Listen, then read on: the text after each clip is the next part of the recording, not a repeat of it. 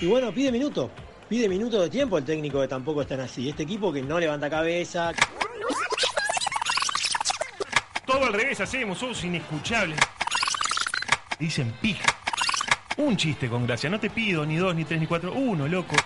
O vamos a dar un poco sería el asunto. Más no podemos caer. Eso es loco, vamos, eh, a romperla, eh, vamos a romperla. Tampoco están así. Temporada 3. Si fuera por plata, todavía.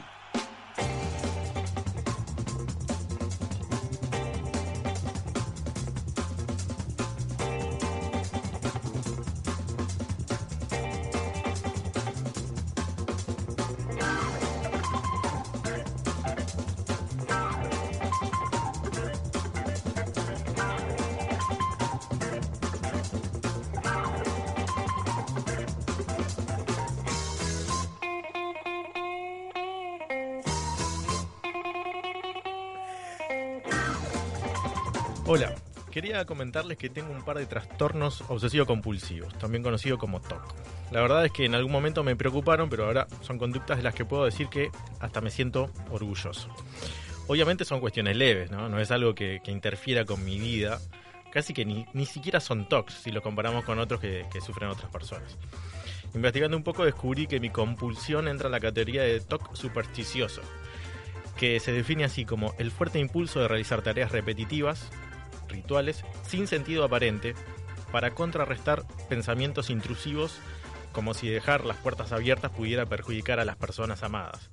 Tienen la sensación, quienes tienen estos TOCs, de que si no lo hacen, algo malo les puede suceder. Eh, ¿Cuáles son los míos? ¿Cuáles son mis TOCs? Bueno, tengo dos y les cuento. Cuando me tomo un ómnibus, por ejemplo, guardo el boleto en el bolsillo derecho. Al bajar, lo paso para el bolsillo izquierdo hasta que pongo a lavar el pantalón. En ese momento cuando, es cuando guardo los boletos en un cajón, el de las medias y los calzoncillos, donde quedan durante años hasta que me obligan a tirarlos. En ese momento los saco, los, les pongo una gomita y los tiro. El otro toque que tengo es que nunca, jamás aprieto el cero en el microondas. Si tengo que calentar algo durante un minuto, pongo 59 segundos o 61 segundos. Y así la voy llevando.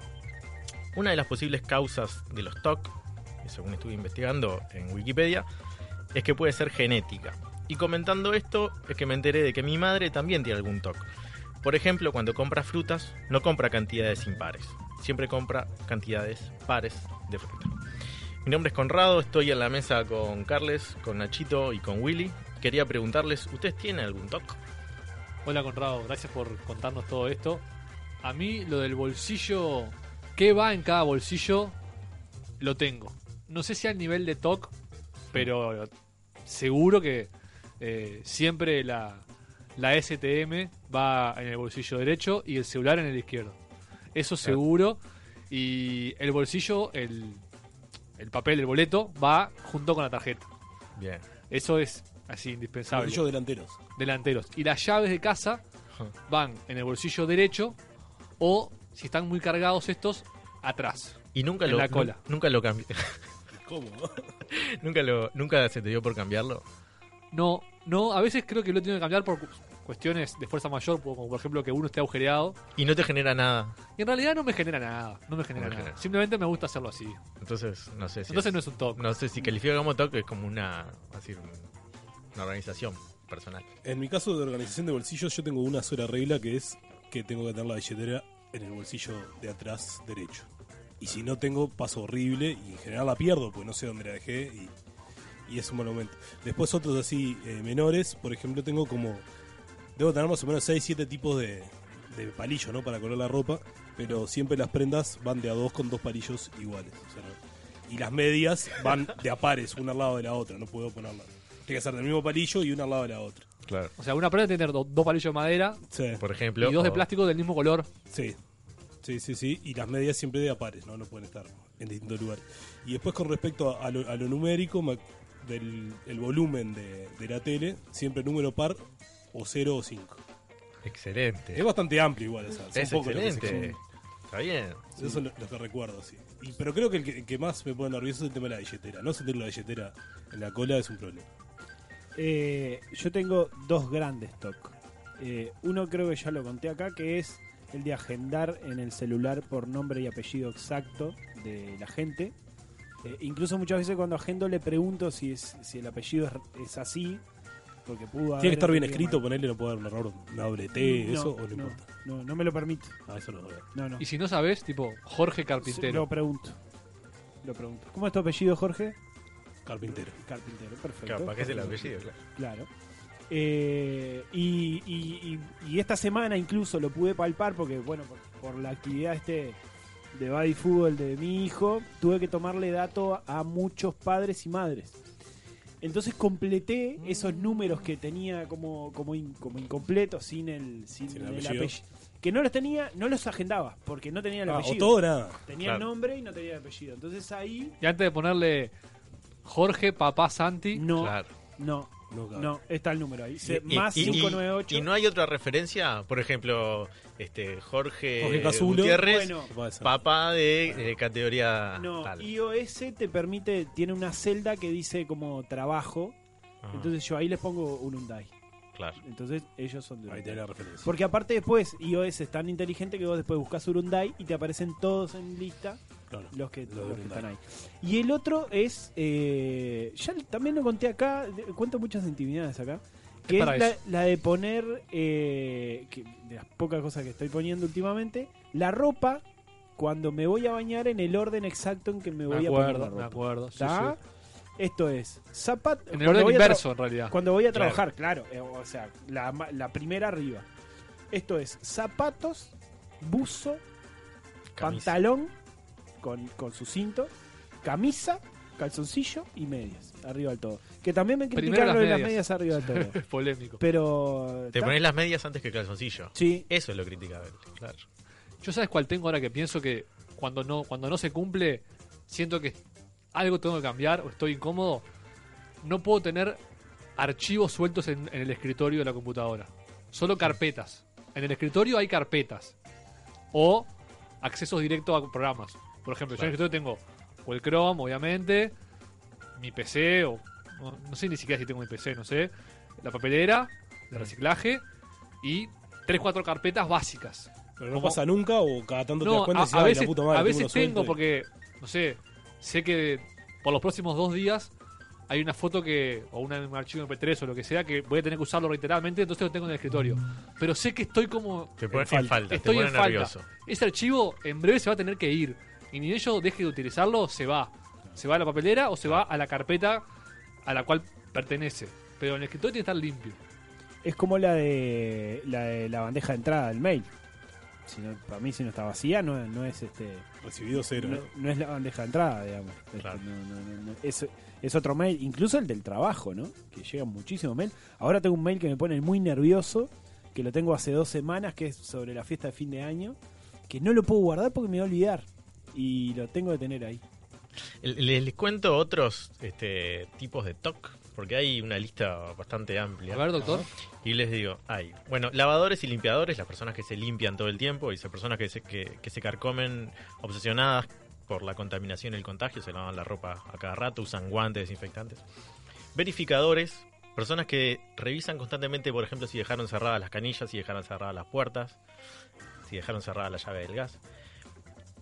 Eh, hipocondríacos, bueno, ya este, con cuestiones con enfermedades. Repetidores, individuos que se empeñan en la ejecución de acciones repetitivas. Ordenadores, personas que exigen que las cosas estén ordenadas todo el tiempo. Acumuladores, que coleccionan objetos insignificantes que- de los que no pueden desprenderse. Eh, numerales, que le buscan sentido a los números que les rodean, sumándolos, restándolos, combinándolos hasta que le dé un número significativo para ellos.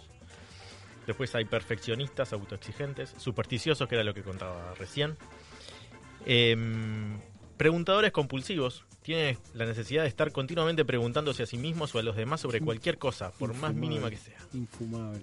Dubitativos e indecisos, esto va un poco relacionado con lo anterior también. Infoobsesivos, esto es interesante. Obsesión por acumular, acopara- acaparar, controlar y ordenar la mayor cantidad de información posible. Estar siempre enterado de las últimas tendencias y avances. Es, Pajero. es como llevar un Excel con datos de famosos, por Se me vino alguien en la cabeza justo. Y bueno, adictos al trabajo, ludópatas. Y, ¿En, dónde entra el que no el que no puede pisar las líneas en la calle? Y eso calculo que entra en en repetidores, debe ser. Sí. O supersticioso O también. en supersticiosos también, sí, hay, se, se deben cruzar muchos, ¿no? Claro, pasa que en supersticioso pueden ir cualquiera, porque sí, bueno. Claro, Puede gente que repite eh, las acciones por miedo a que Por pase algo, por claro. ejemplo. Hay una película muy buena en Netflix que se llama Toc, justamente. Sí. Que Toc toc. ¿no? Ahí va, este, que con actores españoles y argentinos, muy bueno. Sí, sí, sí, sí. Muy interesante. Muy interesante. Bueno, eh, quienes estuvimos en esta mesa en este momento fuimos Willy, Nachito, Carles y Conrado, quien les habla. Un saludo a Alf y a Sebastián. Saludo a ambos y a Bestiario también. Eh, hoy Ya volver, ya volver. Ya va a volver. En este programa del día de hoy tenemos eh, las noticias a continuación. Luego tenemos un especialista que es meteorólogo. En el tercer bloque viene Araya, que nos va a hablar, nuestro economista de cabecera, que nos va a hablar de trabajo, Mercado de trabajo. mercado de trabajo. Y vamos a cerrar con el epílogo, con alguna sorpresa que no sabemos ni nosotros cuál será. Estos tampoco están así, bienvenidos.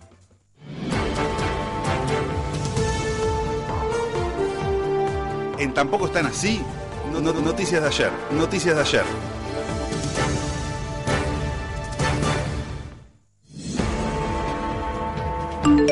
Fue duro, Liche, que trabajar en una cantera. ¡Qué payaso! Manda tu mensaje de audio a nuestro WhatsApp 092-633-427.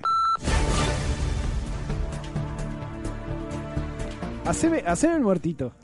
Hay en la vuelta una idea de trasladar el cementerio del buceo a otra zona más amigable y dejarlo para un gran desarrollo inmobiliario. Obviamente hay quienes están a favor, dado que se obtendría un rédito económico y se le daría vida a esa zona, y quienes se oponen argumentando que hay otros valores más importantes que el dinero. ¿Les parece bien este cambio? ¿Se irían a vivir ahí? Pero otra vida esa zona, el corazón del buceo. Y Bueno, a esa zona concretamente, a la zona del cementerio. Pero es una manzana. No, no, No, es una no manzana, manzana, son es cuatro bastante, manzanas, cuatro cinco manzanas. Y aparte está frente al agua, ¿no? No es, no Sí, está en el medio divino ese predio. Está hermoso. Está la cancha de Uruguay buceo también al lado que habría que ver qué hacemos con eso. Que para mí hay que implosionarla, ¿no? Antes que el que antes que el este Pero así todo yo lo dejaría ahí. Porque al final estamos estigmatizando los cementerios. Como que todo para afuera, todo para afuera, todo para la periferia. Está ahí el cementerio en, en una zona linda, ¿cuál hay? Ahora, los que si los que arman este proyecto, ¿no les da pereza mudar un cementerio? Es muy complicado mudar un cementerio. Pero le da Tenés que sacar cada muertito. Es un muerto, ¿no? Pero no, pero fuera- ¿Cu- ¿Cuántos muertos hay? ¿Cuántos muertos hay en el cementerio buceo? Para mí, 8000. está todo quieto ahí, ¿no? Ahora. La verdad, nunca entré al cementerio del buceo, debo admitir. Yo entré, sí. Yo entré y también entré al que está al lado, que es el museo. El inglés. El. Bueno. Me sale museo. pero no es un Británico. museo. ¿Se Ahí va, inglés o- británico. Británico. Una, una noche de los museos, creo que fue. Sí, o abre- Día del Patrimonio. No, sí, la noche de los museos abren. Ahí va, fue una noche de Bueno, los abre de museos. eso en realidad, no sé si todos. Sí, este, que tiene una historia muy interesante. Sobre. eh, ta, me, me- me quise quedar con eso, sobre la, mudarlo del cementerio, porque de- debe ser terrible. Toda la logística me- Sí, debe, ser, enfermante. Difícil. ¿no? Acá tengo una lista de Cementerio. enterrados célebres en el cementerio del buceo. Ajá. Por ejemplo, Gonchi Rodríguez, Mirá, el automovilista. Eñato Huidobro, mirá. anda por ahí. Juan Alberto Esquiafino, Uh, el autor del empate transitorio. Bueno, del 50 hay varios. Está el Cotor Ramírez, está Julio Pérez, Mirá. está Máspoli. eh, un poco más acá en el tiempo, futbolista, está Manicera. Está Juana de Barburú. Está Barradas, el pintor. Hay mucha gente. Está Guilla. Chicha. Está Wilson, Ferreira, Está, Antunate. sí, es- Mucho, mucho, mucho. Está el director de Whisky 25 Watts, Juan Pablo Rebella. Mirá. Revela o Revela. Rebella, no sé. Sí, sí. Eh, está Francisco Piria. Mucho. Yo qué sé. Sí, sí, sí. Carles, ¿está? No, Carlos, no, por de suerte. momento no. no. Está el Vasco Sea. El Vasco sea. Eh, Federico Méndez No, no, no está, no está, no está, no está, no está. No está. Yo ¿Y qué la sé. Gritona Moreira. No, tampoco. Hoy no, hoy no vino ninguno. Dejémoslo ahí al cementerio del buceo. No, tampoco. No es, un, nombró gente que no. no es un punto turístico los cem- el cementerio en sí, ¿no? Para mí debería serlo. Más Sí, de lo que son. No los nuestros, me El parece. cementerio central está propio, propio. El, el central creo que es el mejorcito de todo. Y este británico yo no nunca entré, pero también, No, ¿no? el británico está muy bien, pero Claro. es medio una cosa media privada, me parece. Sí, es, está relacionado al hospital británico. media, media elitista. Y pero el tema del buceo sí. eh, es- creo que es el más fuerte. A mí Me la verdad animaría que a no. decir que el museo, eh, El el, cementerio. museo, ¡fua! Del bus- el cementerio del El buceo, buceo. es el más fuerte en, en- en muertos conocidos. No, el, el central lo que tiene es mucho, mucho presidente, Claro. mucho gente, capaz que no tan conocida de nombre, pero tipo que fueron De- de presidentes de, la. República, claro. ¿Cuál es el otro grande? El de la Teja De la Teja, el y el, centro de, norte. y el del norte, que es el que queda No, el del norte es el de la Teja. No, son No. dos distintos. Son El distintos. del No, norte es el de Burgues, al fondo. Sí. Claro, después de, de Avenida Italia hay otra vida que está. No, no, el de la Teja, por eso, para mí el de El la de No, Teja el es de Carlos Teja María es el de Ramírez. Carlos María Ramírez. Sí. Yo nunca entré a ninguno, a ninguno, ni al de la Teja, ni al del norte, ni al del buceo, solo al central. Sí, yo. A mí la verdad que yo entré, a, por ejemplo, al central entré, al de la Teja entré, al y al, al del buceo entré, y la verdad que no, Son todos medio iguales. no, no le encuentro mucho la el atractivo, digamos, no, no. Y porque no, me están, no están pensados turísticamente. Vos Claro. imaginate que No, pero no. tenés un camino que es donde están todos, todos enterrados los del 50. Y vos te acercás y pones el No. código QR y te tira la ficha del, del- Hay, del hay código QR en. te tira la ficha de- del Vasco Sea. Millones de Y dólares. te Pero aparece no, una voz que te dice, hola, soy el Vasco Sea. Ya, pongo- ya me vine acá un. Este, me gusta, me gusta. Vamos a armar esa empresa. Vos Todo gigantografías, todo, tutti tutti.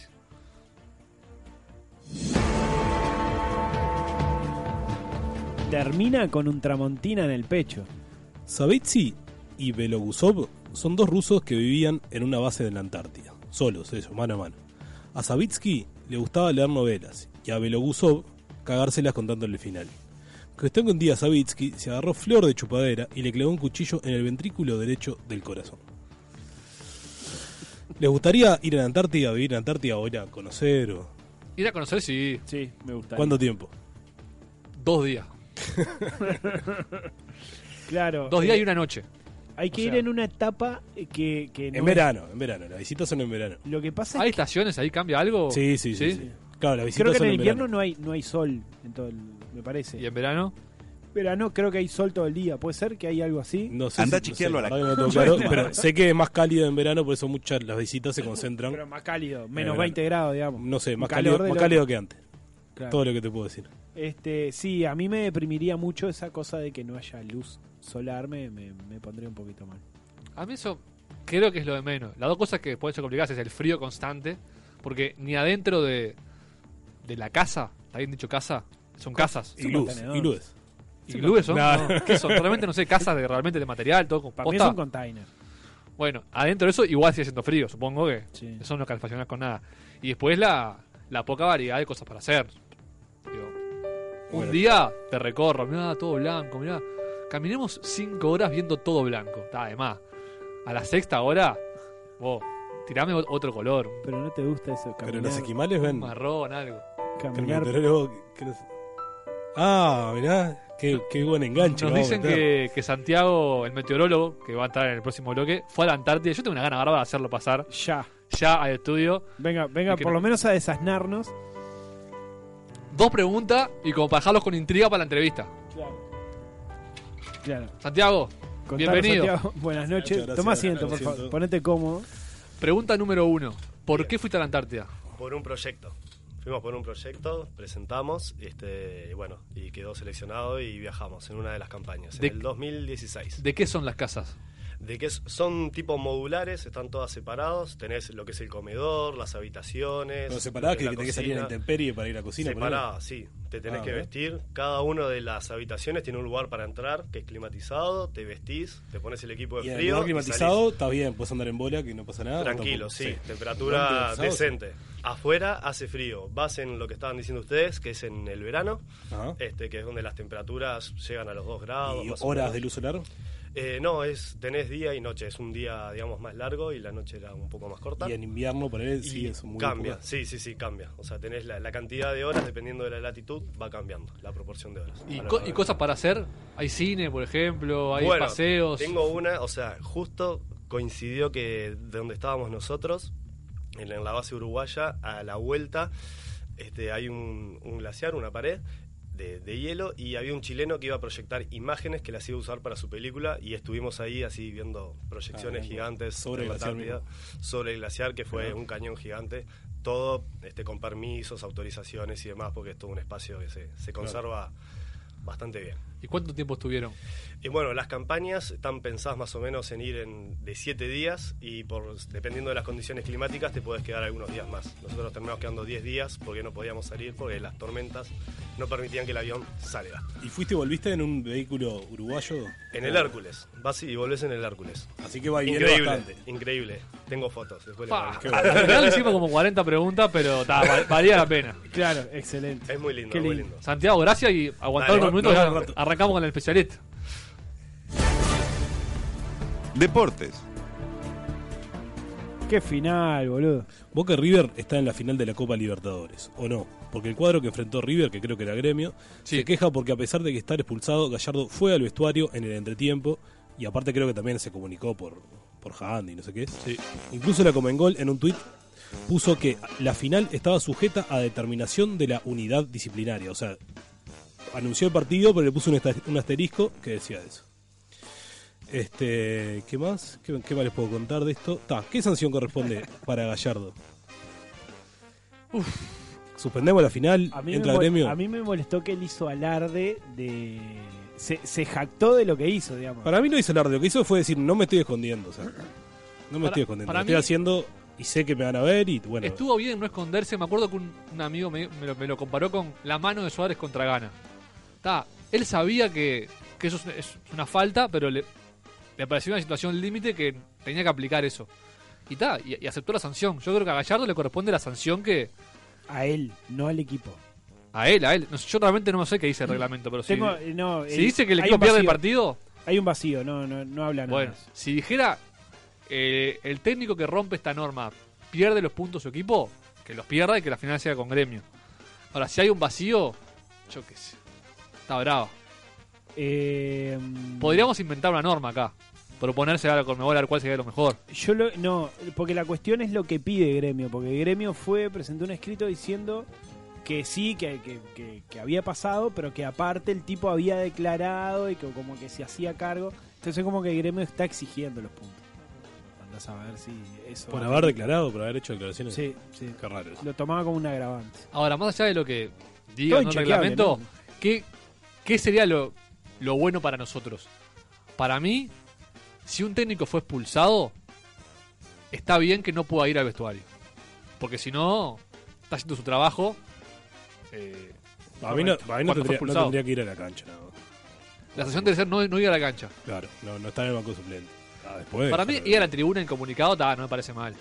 Para mí lo incomunicado no, un Es muy eh. difícil, es muy difícil lo de incomunicado. Claro, te pones un WhatsApp. Hasta en la casa que qué. es muy difícil. Hay un jugador con un celular WhatsApp ahí. 092-633-427.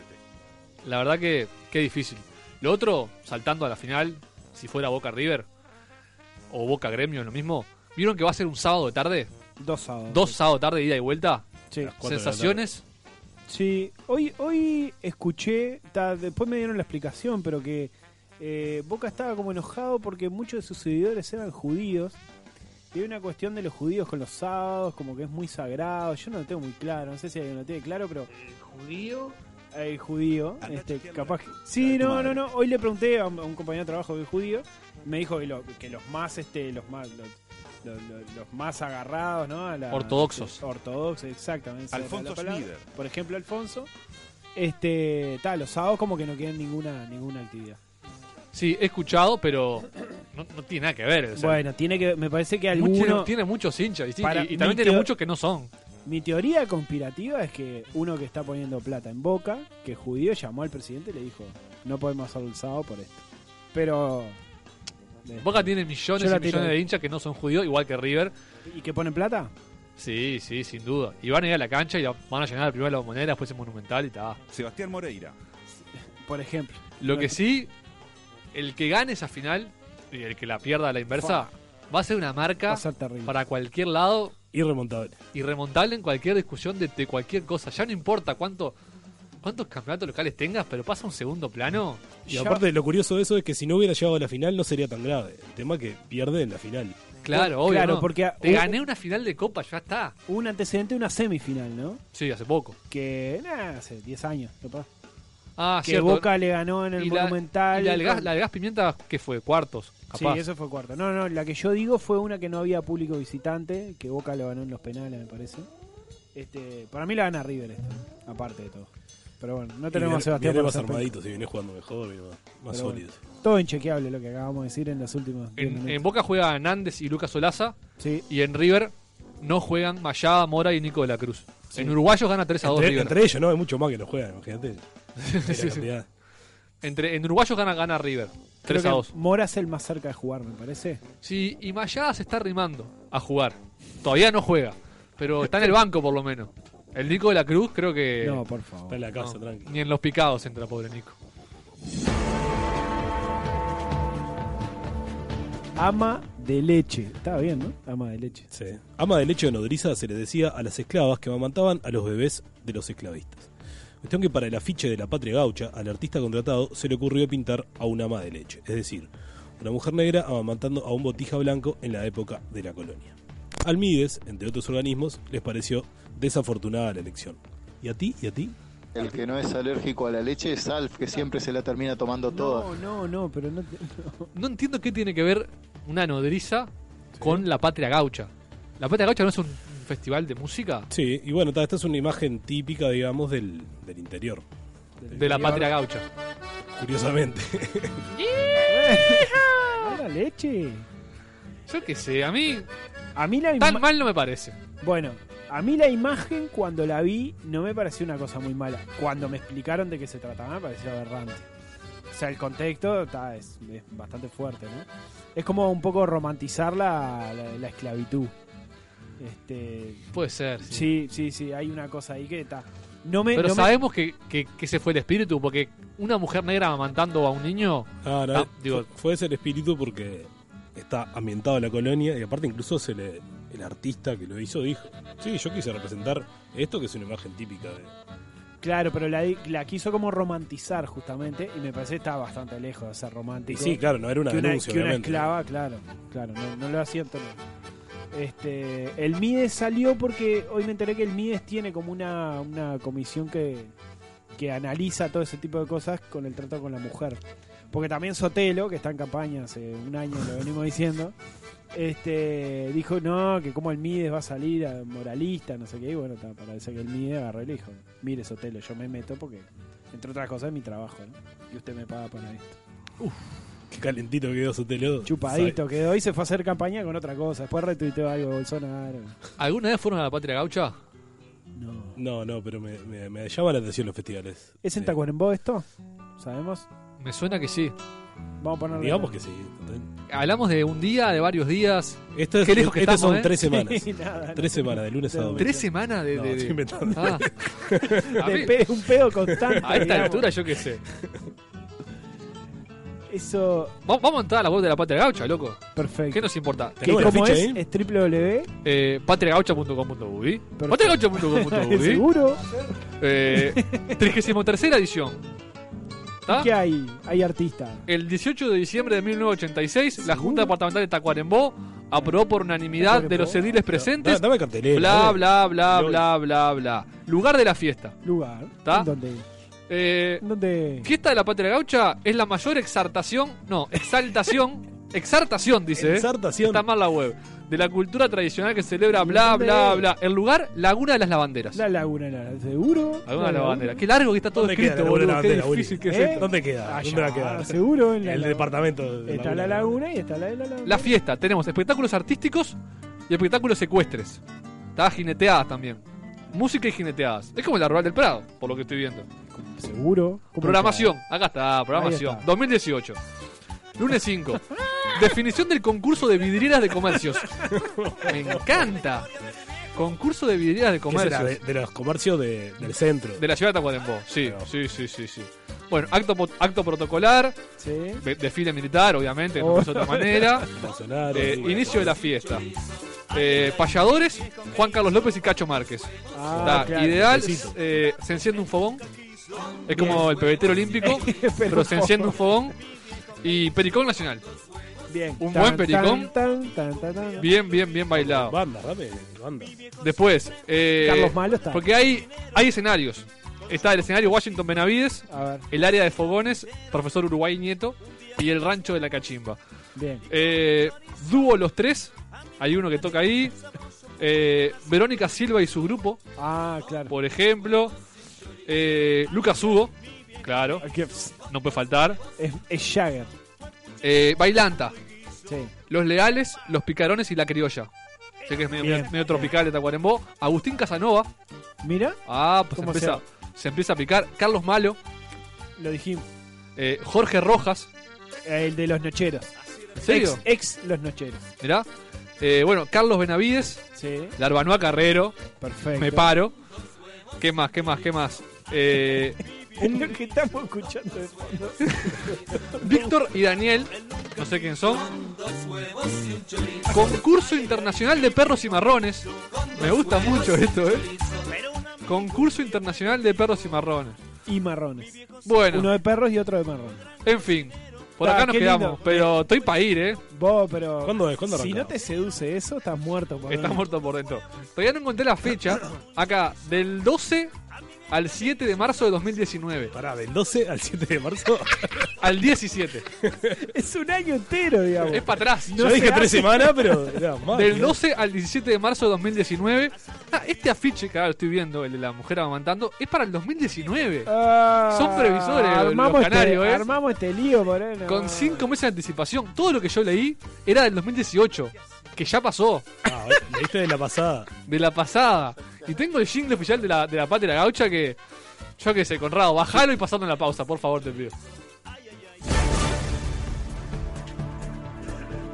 Tragedia. En las últimas horas perdimos a Clorinda, la hipopótama del zoológico. Ya estaba en edad de merecer, la pobre, de merecer la muerte. Se hizo lo que se pudo, etc. El zoológico está cerrado hace unos 700 años a la espera de que fallezcan los animales grandes que no fueron trasladados porque corría riesgo su vida.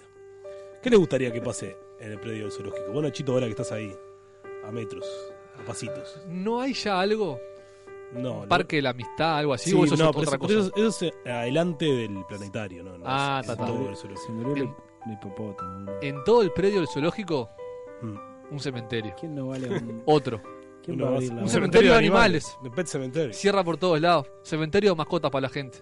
¿Quién va a abrir la boquita así?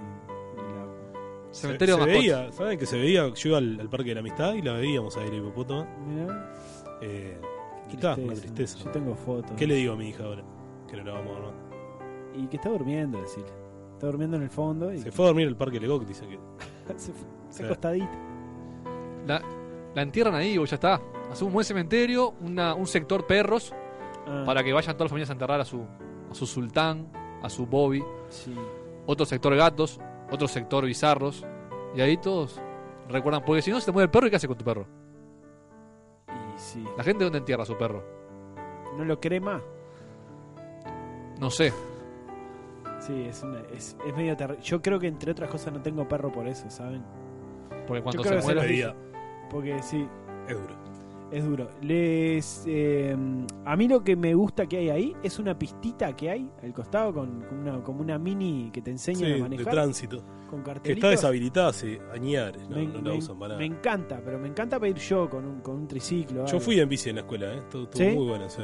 Sí, te enseñan. Te, Te el enseñan la paso, el pare. Yo me acuerdo que en la cebra todos los pelotudos nos quedábamos ahí, como que nos tropezábamos, cosas. Claro, Pasar calentar al que quería pasar y se tenía que quedar ahí. no aprendiste nada, ¿no? No, pero me divertí, que es lo importante.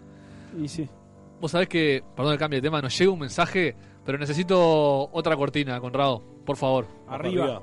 Algo arriba, la dos, dos huevos y un chorizo. Quiero, quiero volver al espíritu anterior, por favor. Gracias.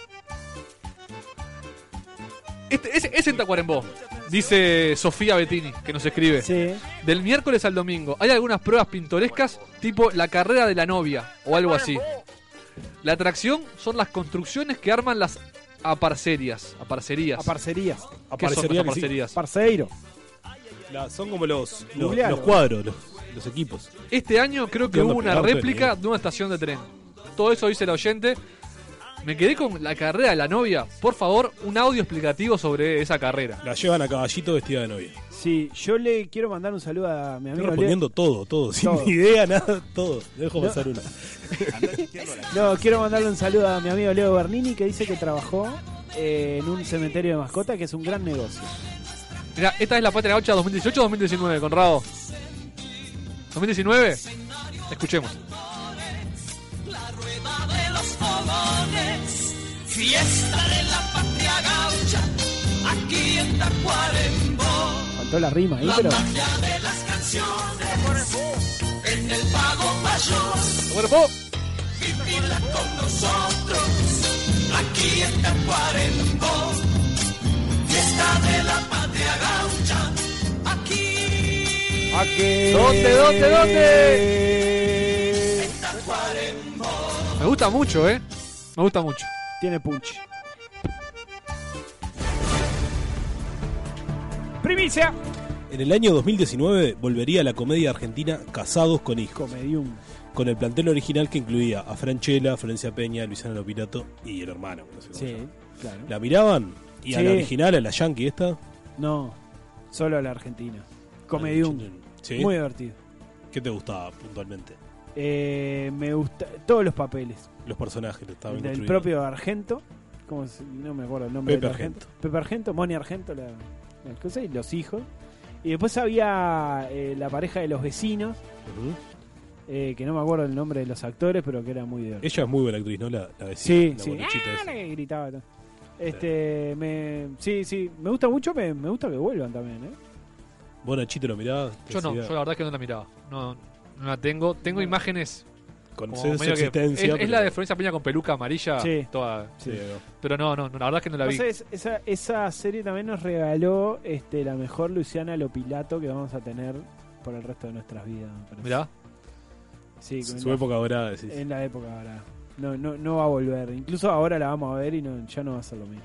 ¿Cómo le gusta a la, a la- la Argentina Las reversionar? Sí, la niñera me acuerdo de, sí, de verla. También con Florencia Peña siendo de niñera, básicamente. Sí. ¿Y eso te gustaba? ¿Qué, qué cosas, eh, novelas así argentinas? novelas argentinas. recordás con cariño? La verdad es que poco, ¿sabes? Las, las infantiles, tipo Floricienta y esas. de- Cebollita.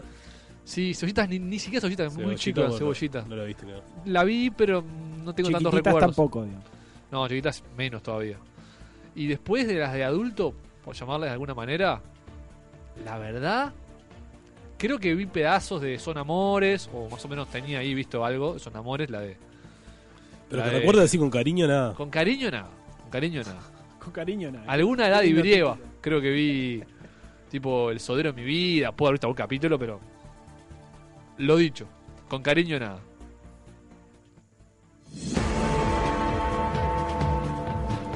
Vos, Carle, escuchame una cosa. Salió la última encuesta de audiencia. Más de lo mismo, Monte Carlo le gana a todas, la Sport sigue, la sigue en las AM, en FM, lo más escuchados del Sol, seguido por la radio de Petinati en esa franja de. Azul. ¿Cuáles son sus radios más escuchadas? Radio Mundo 1170 AM siempre, la tengo clavada todo el día. ¿Y, la, ¿Y qué radio escuchás? Me gusta mucho, me gusta mucho toda su programación. Eh, casi que no escucho, escucho Océano. Ah. Eh, y Radio Disney. Me rinde mucho Radio Disney. Ah. Cuando no tengo que pensar mucho, me rinde mucho. A la vuelta del trabajo escucho Radio Disney. Sí, eh, hay un. El triplete de las 8, eso, de 7 y media. ¿Cómo Cuando es que le mandan dicen? saludos. No, hay un. un A mí me encanta el despertador. A mí me encanta el despertador. Hola, soy Juani y te quiero mandar este beso, esta canción. Hay uno que es tipo el, el triplete o algo así, que se pasan tres seguidas, sin ¿De tanda. ¿Del mismo autor? Eh, Eh, temático. Temáticos, ahí va. Temático. O si no, Expreso 91.1 también, También, es buena. A también. las 7. Es muy buena Radio Disney. Eh, para mí Radio Disney es de las mejores. Yo ahora voy a hablar en serio, lo único que escucho en la radio es música. bueno, eh, en mi Cuando trabajo, escucho, que es poco, pero cuando lo hago es música. en mi trabajo tenemos todo el día la radio eh, Oldies.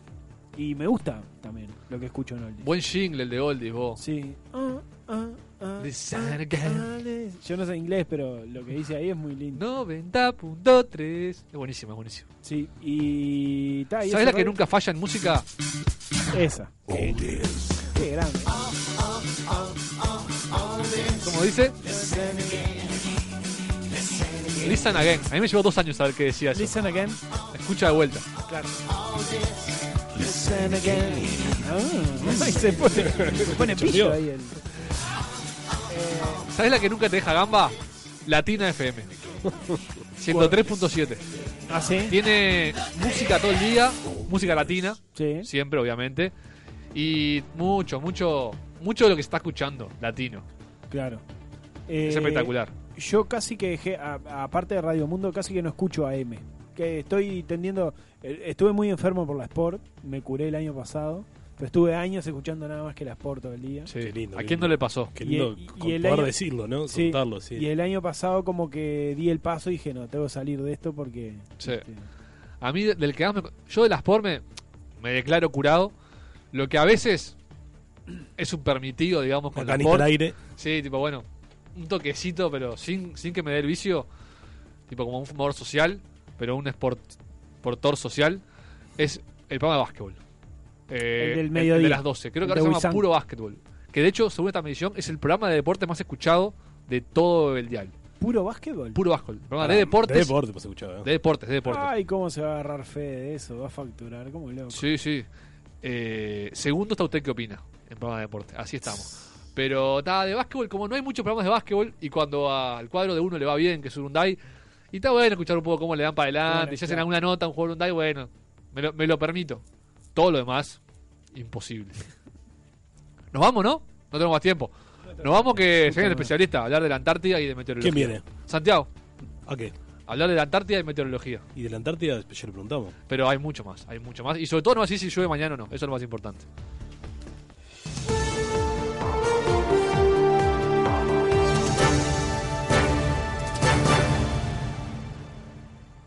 El siguiente espacio es presentado por Bar Finisterre.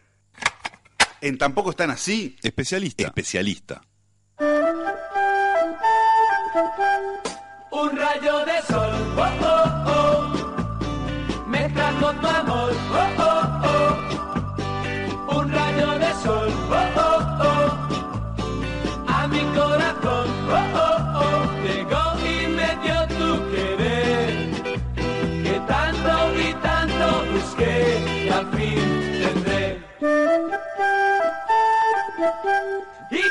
Dan ganas de quedarse escuchando toda la vida esta canción que andás a ver de quién es. Pero la usamos para recibir a nuestro especialista de hoy, que es Santiago. Santiago, bienvenido. Gracias. Placer de que estés acá para hablar de meteorología. ¿Sos meteorólogo o cuál es el nombre completo? En realidad sí, soy meteorólogo. El título que tengo es un título de la universidad que es licenciado en Ciencias de la Atmósfera. Licenciado en Ciencias de la Atmósfera suena bien. ¿De qué universidad Mira, depende? es una carrera compartida. Este, que ¿De qué lleva- facultad debí decir? de- es de- entre dos facultades, Facultad de Ciencias y Facultad de Ingeniería. Mirá. Este, te- históricamente tenían dos grupos dedicados a la meteorología, se unieron y formaron lo que es hoy en día la licenciatura en Ciencias de la Atmósfera. ¿Y vos dónde, físicamente, dónde, dónde estás más tiempo? ¿Dónde cursaste más? Eh, yo cursé, o sea, es compartida, las materias se van turnando este, y decidí tener un perfil más en Facultad de Ciencias. Ajá, bien. O sea que hay una, una- una elección tuya también. ¿Se puede optar dentro de determinados perfiles? O sea, eh, podés estudiar en Facultad de Ciencias o en Ingeniería y dependiendo de los horarios y qué es lo que te quede bien, a mí me Ajá. cuadró y estuve un poco más en Facultad de Ciencias y yo originalmente empecé estudiando en Ingeniería Hidráulica Ambiental. Hice un curso cuando nació la licenciatura, me anoté, este, me llamaron los docentes, empecé ahí, me gustó la materia, hice alguna otra materia, siempre llevando las dos carreras, Ingeniería Hidráulica Ambiental y la licenciatura en Ciencias de la Atmósfera, y en un momento eh, la ingeniería es muy aburrida, este, y me dediqué de lleno a lo que es la meteorología. ¿Cuál es la historia de la licenciatura en Ciencias de la Atmósfera? Que algo en la pausa nos contabas es particular. O sea, eh, bueno, somos los hijos del temporal del 23 de agosto, por decirlo de alguna manera, aquel temporal famoso. Antes, hace- o sea, originalmente la formación en meteorología estaba dentro de lo que es el Instituto Uruguayo de Meteorología. Este, también surgió una primer licenciatura en meteorología que estaba dentro de la Facultad de Ciencias en el Instituto de Física, un departamento de meteorología, que de esa licenciatura salieron dos egresadas, una de las cuales es mi tutora, que está- trabaja en el departamento, es la presidenta de- del INUMET hoy en día. Este, y luego de ese temporal de 23 de agosto empezaron ahí a ver en qué estaba la, formación de meteorólogos. Este, y entonces surgió lo que es la licenciatura en Ciencias de la Atmósfera. De repente ese temporal fue un antes y un después en, en el, en el microambiente de la, de la meteorología. Eh, bueno, fue un evento muy significativo y fue, un, fue una un desastre lo que pasó, o sea, desde el punto de vista de fallecidos, este, y bueno, y eso movió un poco las aguas y bueno, hoy en día estamos donde estamos. Vos en ese punto, ese 23 de agosto, ¿qué, cuál, e- ¿tenías alguna relación con la carrera? Hacía ¿Habías- ingeniería. Ahí es ahí, Ahí en ese estaba hacía haciendo solamente ingeniería hidráulica ambiental, trabajaba y ahí como muchas de las personas que hacen ingeniería trabajando, se me hizo re tediosa la carrera e iba realmente despacito. Bien. Y después de ese temporal, a los dos años, creo que fue en el 2007, creo que empezó ya a- con los cursos la licenciatura en Ciencia de la Atmósfera y las materias que daban para la licenciatura en Ciencia de la Atmósfera eran opcionales para carreras como la que yo estaba. Y, ahí me succionaron y me, me cambié. ¿Y qué tipo de materias tenés, por ejemplo? ¿En qué consta la formación? Sí. Bueno, tiene una base física y matemática fuerte, mucho de computación también, porque hoy en día todo lo que es este, los modelos numéricos, cuando se habla de que se va a calentar el planeta, todo eso son simulaciones numéricas de supercomputadores, que se, son todas ecuaciones diferenciales, mucha matemática, mucha física, resuelven los numeritos, entonces uno después con esas salidas de los modelos analiza y dice, bueno, el planeta se está calentando y bajo tales y cuales escenarios va a estar con tal temperatura o tal otra temperatura. Uno piensa en meteorología o le dice a cualquiera en la calle y como que lo primero que le aparece en la mente son los de la tele. Los de los informativos, Vázquez Melo, las Torraca. caras más visibles. ¿Eso qué relación tienen directa con la, con la formación tuya o con, o con tu trabajo? Bueno, eh, a ver, por ejemplo, dentro de lo que es la licenciatura, o sea, eh, existen varias este, ramas que uno puede tomar. Una es la de pronósticos. Uno se puede dedicar a pronosticar. Yo me he dedicado mucho más a la investigación, por decirlo de alguna manera, a la parte más académica. He trabajado en proyectos, este, un proyecto de energía eólica, con- que era Facultad de Ingeniería y la UTE, este, con el tema de los pronósticos de la energía eólica, que es hoy como cambió la matriz energética, es algo, digamos, realmente importante para lo que es este, la- la- el despacho de energía. Este, entonces es muy importante tener este, los pronósticos de viento, eso se convierte en potencia y, y tener los resultados de cuánta energía. De proyecto nos contaste de la Antártida también. ¿en También. El proyecto eh, básicamente trataba, o sea, fuimos a relevar en qué estaban todos los sistemas de observación meteorológica de las demás bases, como para poner en, en sintonía este, la- las estaciones que tiene. Como para un sistema integrado, digamos. Ahí va, sí, podríamos decirlo algo así. Y los de la tele son comillas, muchas comillas, medio chantas. No, o, no, realmente ver, pronostican digo, con, con certeza. Gustavo, los yo, presiona yo no hablo, números, yo no hablo de otros, yo hablo de lo, de lo que me dedico. Es, eh, a ver, este, digamos, eh, hay gente muy seria en todos lados. Uno a veces no comparte criterios de cómo transmiten la información, ¿no? Porque, digamos, no es una ciencia exacta, o sea, hay mucha incertidumbre y a veces a uno desde el lugar donde está a veces le causa un poco de... Bueno, no, algunas no me gusta a veces como cosas que pueden ser importantes que se tomen a la ligera. Digo, o sea, en países como Brasil el pronóstico del tiempo no tiene propaganda. O sea, y no se toma para la joda y en países Argentina, en Uruguay, en unos lugares hay alguna gente que los pone en un lugar que bueno, ta, no es no es en el que debería estar. O sea, desde mi punto de vista. Y vos, desde tu lado, que no es el de exactamente el de los pronósticos, igual tenés elementos como para saber algunas cosas que los simples portales no. Ah, o sea, digamos, eh, trabajo en, o sea, mi investigación trata de, yo trabajo, por ejemplo, hoy en día, mi proyecto de maestría es sobre eventos extremos de temperatura, en particular olas de frío y olas de calor. Entonces, lo que yo busco es, por ejemplo, cuando tenemos una ola de calor, qué está pasando en la atmósfera o qué variables tenemos que ver, con cuántos días de anticipación antes, qué patrón tenían que originan que haya una ola de calor. Es como un poco el diagnóstico de qué tiene que estar pasando en la atmósfera para que dentro de unos días haya una ola de calor. Yo busco eso. Eso tiene un fin de que, sabiendo esas condiciones, a la hora de pronosticar, voy a ver esas variables y voy a poder pronosticar mejor. Claro. Bien, ahí, ¿cuál es el margen de error?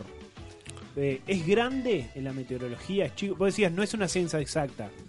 Depende mucho del fenómeno meteorológico que uno quiera pronosticar. Ajá. O sea, por ejemplo, em, hay fenómenos como son los tornados, que son fenómenos muy chiquitos y que se desarrollan en muy poco tiempo. Y a nivel mundial, Estados Unidos avisa con pocos minutos antes las zonas donde hay grandes probabilidades de que ocurra o no un tornado. Acá no hay, no hay posibilidad de hacer eso. Acá, bueno, este, ni siquiera tenemos un radar. O sea, que es la herramienta, digamos, nosotros hoy en día el Inumet ha mejorado bastante y uno tiene imágenes de satélite bastante recientes. Entonces puede ver las nubes desde arriba, ¿no? Pero vos no sabés qué es lo que está pasando entre el tope de la nube y lo que está abajo. ¿Sí? Para eso lo que necesitas es un radar que lo que te da es una radiografía de la Claro, nube un corte, y uno sabe que realmente eso tiene granizo, hay actividad eléctrica, puede pasar algo, se, se puede intensificar, uno ve cómo va evolucionando eso y dice, pa, en esta zona, bueno, esa herramienta no la tenemos hoy en día. Por eso ese tipo de fenómenos a muy corto plazo son muy difíciles de pronosticar y hoy en día no tenemos las herramientas. Pero cosas como la lluvia o el, o el viento, eso es más fácil. Por ejemplo, cuando dicen que viene un frente frío, un sistema de altas presiones, un sistema de bajas presiones, esas cosas que se escuchan en, Sí. en la tele, en la radio, que todos los, los meteorólogos que están en la tele lo dicen, esos son estructuras grandes y los modelos esas cosas grandes las resuelven bien. Entonces, por lo general, cuando hay precipitación asociada al pasaje de un frente frío, ese tipo de cosas tienen una confiabilidad mucho mejor que una lluvia de repente de verano que se desarrolla en dos horas y cae puntualmente en Santa Teresa y en la coronilla no, no llovió. ¿Y qué significa sistema de alta presión? ¿Por qué se llama así? Es un sistema de, o sea, a ver, ¿cómo explicarlo? Un sistema de alta presión es aire que viene desde arriba de la atmósfera hacia abajo. Entonces, al venir desde la atmósfera alta, en la atmósfera alta no hay humedad, no, no hay vapor de agua disponible, entonces ese aire que está descendiendo desde allá arriba hace que la presión sea un poco más alta y es aire seco. Entonces se asocia a condiciones de buen tiempo. Cuando hablamos de sistemas de bajas presiones, es al revés, es aire que está ascendiendo. La humedad, digamos, está en superficie, el aire junta esa humedad, la sube, se enfría, condensa y ahí precipita. Entonces, hay mucha gente que trata de asociar este, esos fenómenos, altas presiones a buen tiempo, bajas presiones a mal tiempo.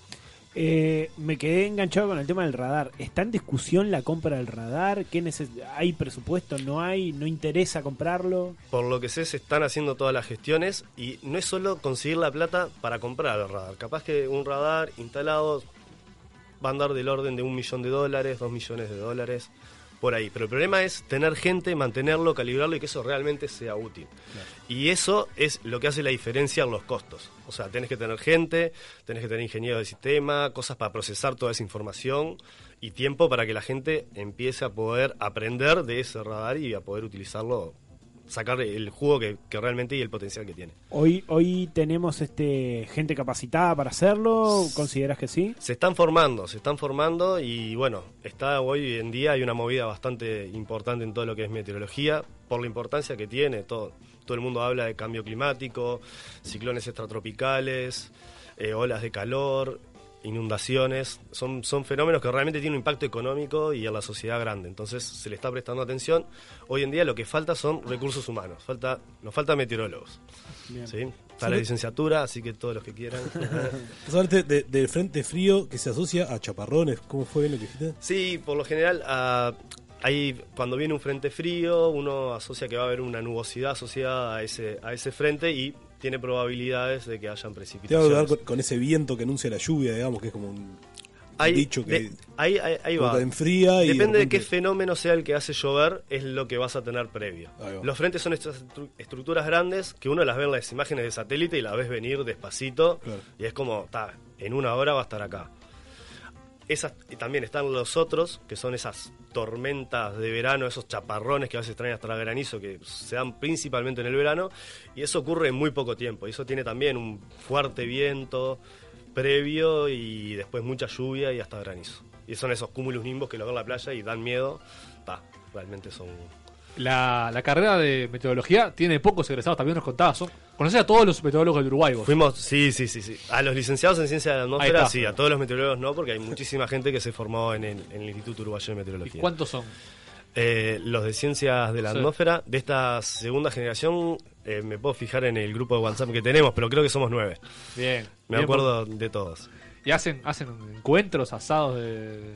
Eh, eh, en los cumpleaños Ustedes ya saben una, semana, juntamos todos. saben una semana antes si se va a hacer, ¿no? Si está lindo. Bueno, eso sí, sí, son las grandes consultas que tengo como, como meteorólogo, este si va a llover, Ah, si descuelgo la ropa. claro. Sí, sí, sí. Mi hermana cuando tiene producciones, trabaja en producciones de películas o cosas por el estilo también. Y- va a llover, esto, lo otro. Y ahí, ¿cuánto, cuánto le pegás y cuánto te reprochan cuando decís, vos, pará, pero Santiago, dijiste que no llovía? Lo primero que hago es les pregunto si es importante realmente, porque hay veces que es para cosas que decís, tipo, me está jodiendo, Claro. no. Y a veces que para ver una situación o algo, hay, hay veces que es fácil, tenés condiciones que son fáciles de pronosticar y, tipo, mirando un poquito uno ve. Y a veces ya uno tiene mirando mucha un poquito, mirando el cielo o mirando... Mirando modelos, Ah. mirando modelos, mirando las, la situación sinóptica. Hay, hay, dependiendo del fenómeno, uno puede estar ¿Y con cuánto tiempo más o menos puedes anticipar? Depende del fenómeno. Un sistema de altas o bajas presiones, dos, tres días antes, los pronosticás re bien. Son cosas grandes que evolucionan bastante bien, uno las ve venir y son pronosticables. Hay días que dicen probabilidad de precipitaciones aisladas. Lo que tenés es un cóctel de cosas que se puede dar una de esas tormentas de verano en cualquier lado. Entonces lo que tenés que estar haciendo es, bueno, mirando con imágenes satélite, como que la ves un poco desde arriba, y ahí vos sabés en tal lugar o en cuál lugar puede tener precipitación. Lo que aún no dijimos, ¿cómo es tu día a día? ¿Dónde trabajas? Yo hoy en día estoy trabajando en Facultad de Ciencias, soy docente del Departamento de Ciencias de la Atmósfera. Bien. Y Eh, estudiante de maestría también. porque uno pensaría tal vez que como que el lugar para trabajar es Inumet, que es el... Sí. ¿Hay, eh, Hay empresas, llamados. empresas privadas de, de meteorología? Eh, bueno, sí, hay pronosticadores que tienen sus, sus empresas particulares, son asesores, etcétera. Este, ¿Asesores para quién? ¿A quién es asesores para empresas de agro, para cultivos o para alguna cuestión en particular. De los egresados tenemos gente trabajando en calidad de aire en el LATU, tenemos gente trabajando en la represa de Salto Grande, gente trabajando en proyectos de energía eólica, energía solar, este, también docentes, el, el espectro- gente que entró al Instituto Uruguayo de Meteorología también. O sea, hay, hay hoy en día, digamos, aparecen oportunidades laborales este, y ta. Claro, vos decías hoy este necesitamos meteorólogos. Sí. ¿Cuál es la urgencia hoy? Y bueno, por ejemplo, si querés poner un, un radar, necesitas gente que sea especialista en radares. Y hoy en día eso, esa formación acá no, no está. O sea, tenés- es gente que la tenés que empezar a preparar desde ahora para que dentro de uno o dos años tengas un, un radar operativo. Dudas que surgen así también, de escuchar. ¿Qué son los hectopascales? Los hectopascales es la unidad en la cual medimos la presión y le, le sacamos, el hecto es sacarle dos ceros para que el número sea un poquito más legible, si no serían este, Ah. 11.000, Ahora eh, es- un 300 hectopascales. 1024 es como una medida. ¿Qué, qué pasa con los 1024 hectopascales que siempre están ahí? Es una... tem- Es- pero- bueno, estaríamos en, en condiciones de, de- de lo que serían pre- altas presiones. Altas O sea, presiones. altas 1024 son altas Sí. presiones. Bien, me lo voy a anotar. 1013, digamos, es la temperatura promedio. Es una atmósfera, ¿cuál, ¿qué es lo que Una atmósfera. 1300. Es como el estado más tranquilo. Después tenés las altas y las bajas. Otras dudas o mitos o realidades que te podemos consultar. El agujero de la capa de ozono. Bien. ¿Está arriba de Uruguay? ¿Es cierto eso? No soy especialista en ozono. Lo que sé es que, eh, digamos, el ozono queda, este, por cuestiones atmosféricas, queda confinado más a lo que es la región polar. Y en la, en la primavera eso se expande por una cuestión dinámica. Y bueno, esa zona donde hay escasez, digamos, de, de ozono, está más sobre nuestras regiones. ¿Y eso qué significa para nuestro clima? Eh, para el clima, bueno, en realidad para nosotros como personas estamos expuestos a radiación solar que es más perjudicial para la piel. Ese es el principal Bien. factor que tiene, digamos. Y para, para lo que te dedicas vos particularmente, por ejemplo, para temas de, de viento o de... El energía. ozono no, no entra tanto ahí a, a- a jugar un rol importante. Hay otras cosas. La cantidad de dióxido de carbono, el aumento de la temperatura y todo eso sí tiene un poco más que ver en, en lo ¿Y que el yo aumento de la temperatura no tiene que ver con, con la ausencia de ozono? Bueno, esa es una pregunta. Tendría que estudiar, un- o sea, hoy en día no recuerdo ningún trabajo que vincule, Una digamos, el agujero de ozono a el aumento de la temperatura. El aumento de la temperatura en el planeta está dado por cuestiones de gases de efecto invernadero, dióxido de carbono, metano y gases de efecto invernadero. Este, los CFC, gases que son también de efecto invernadero, también dañan la capa de ozono y eh, permiten que entre un poco más de radiación, pero es una radiación que se distribuye en la atmósfera, digamos. Y en eso de efecto invernadero, cambio climático, ¿hacia dónde va el clima de, de esta, de, este- de esta tierra? Está Ah, cambiando.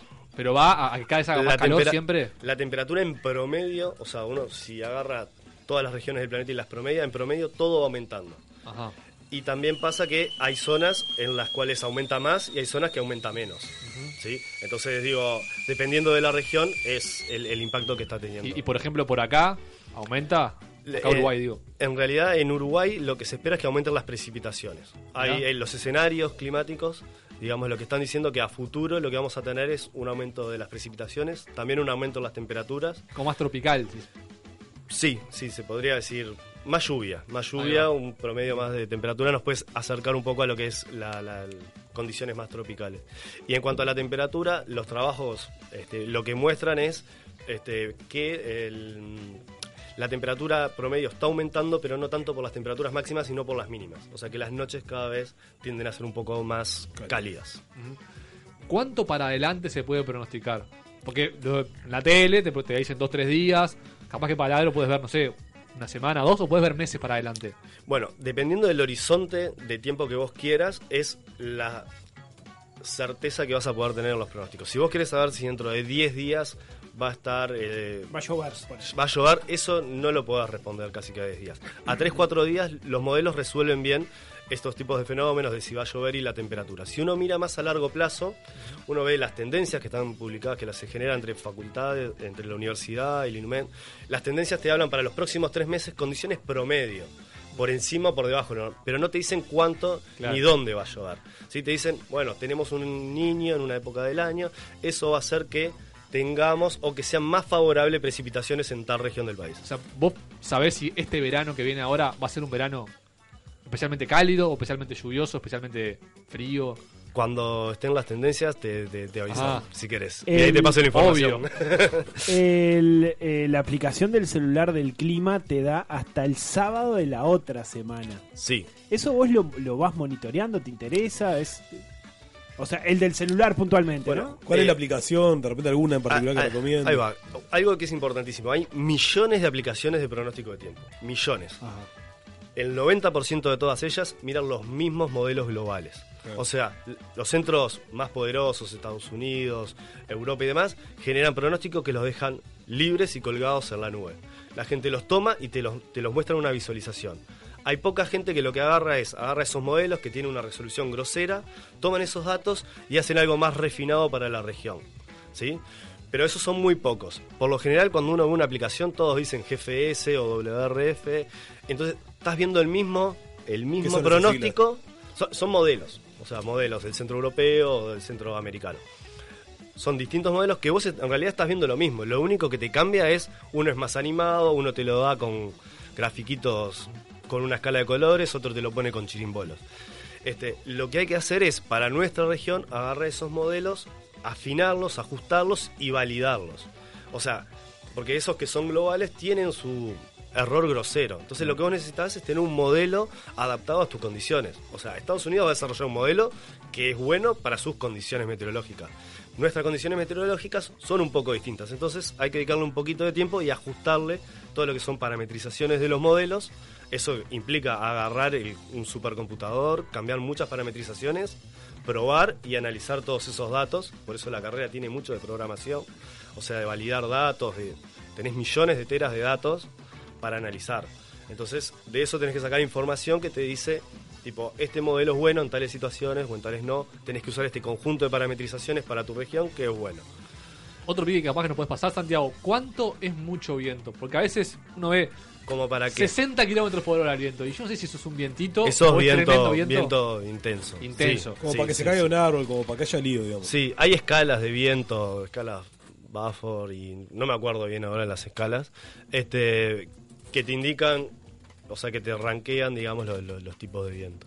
El del 23 de agosto, ¿cuánto fue? Fueron, ah, fueron rachas fuertes, arriba de 100 kilómetros por hora, creo. O sea, no, me acuerdo, pero la es, hoja. la data sí, no, no, no.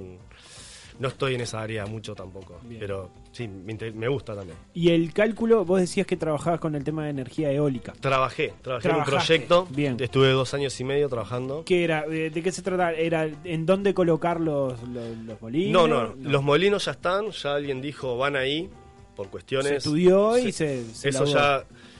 Tenemos acá el molino, este, queremos saber cuánta energía va a generar, porque el donde yo trabajaba, que es el Despacho Nacional de Cargas, tiene que saber cuánta energía tiene disponible para completar la demanda, ¿no? Vos tenés, se está consumiendo tanta energía y la energía eólica no la guardás o no la almacenás como es el agua. El agua vos la represás, abrís, bajás la compuerta y la vas usando a medida que la precisás.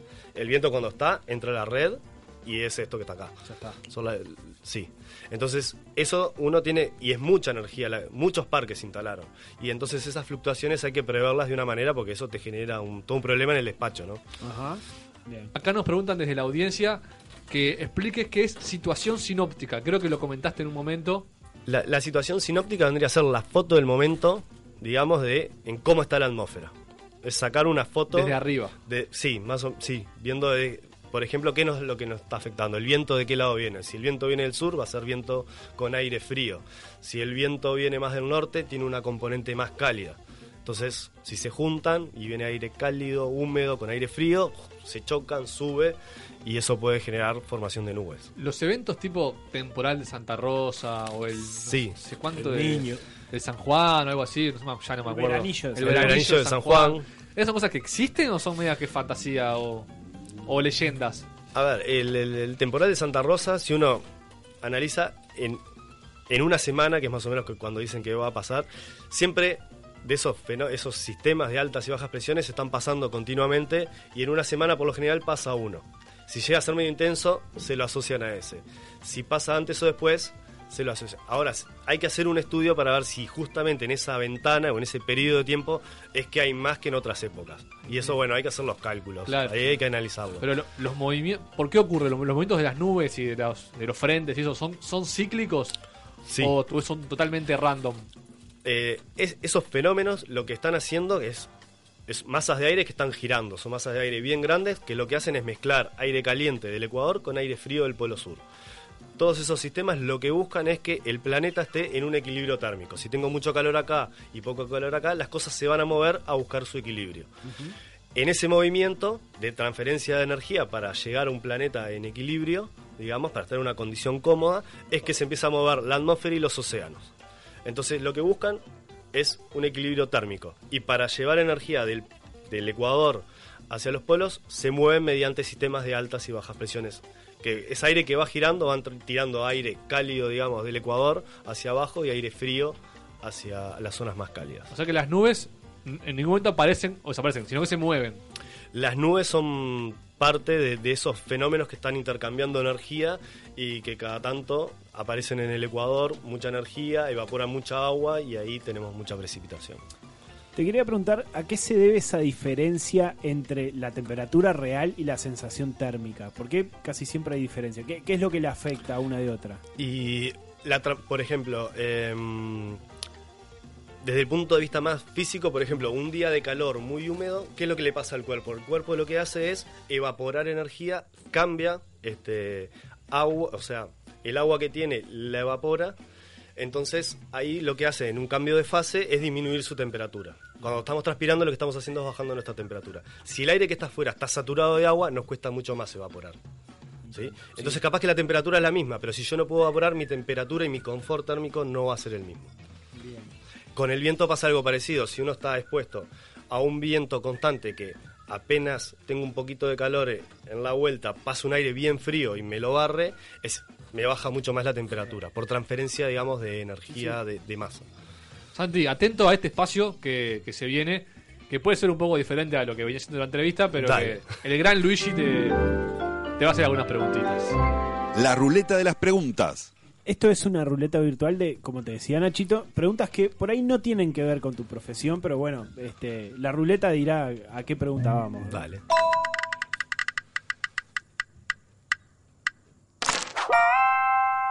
¿Cada cuánto pones a lavar la toalla de la ducha?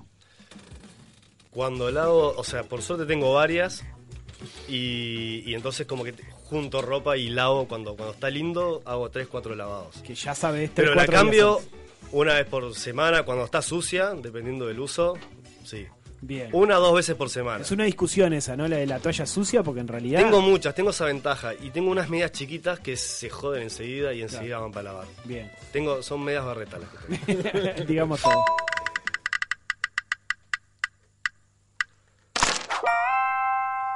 ¿Papel higiénico o bidet? Seguimos dentro del baño, de repente. Bueno, de- de- depende de la ocasión, pero este, las dos cosas. Las dos cosas. En el peor de los casos, las dos cosas. Sí, sí, sí, sí. O sea. sí, sí, sí, ¿Dónde votás? Por lo general en la escuela a la que fui. ¿Mirá? Sí, sí, sí, en la escuela. ¿Barrio más o menos? Cordón. Cordón. Cordón. Y bueno, y una más, la última. Una más, la última.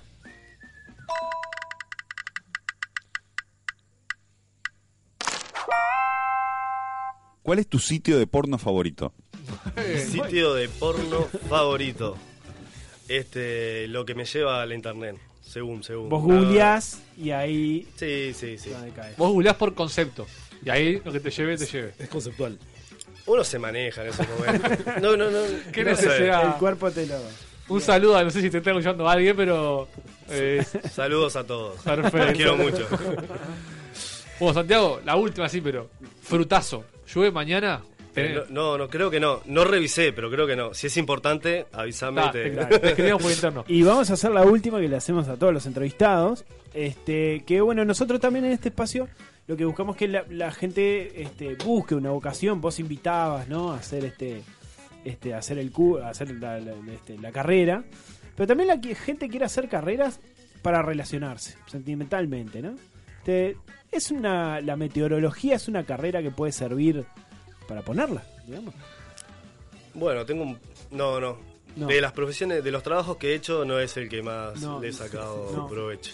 No hay, sí, sí, sí. No hay chance. Sí. Que no. Bueno, o sea, no, por Sí, ahora. hay, hay sí, no, sí no hay chance o sí hay chance?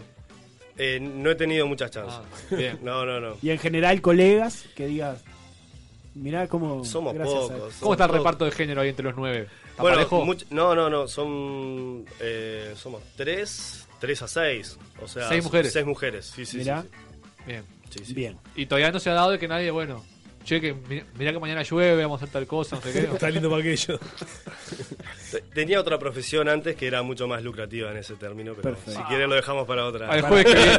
Me ¿Ah? encanta. Quedó. Dale. Firmado. Gracias, Santiago, por esta Por favor, Muchas gracias, gracias, a ustedes. Muchas gracias. En Tampoco están así, bloque 3. Bloque 3.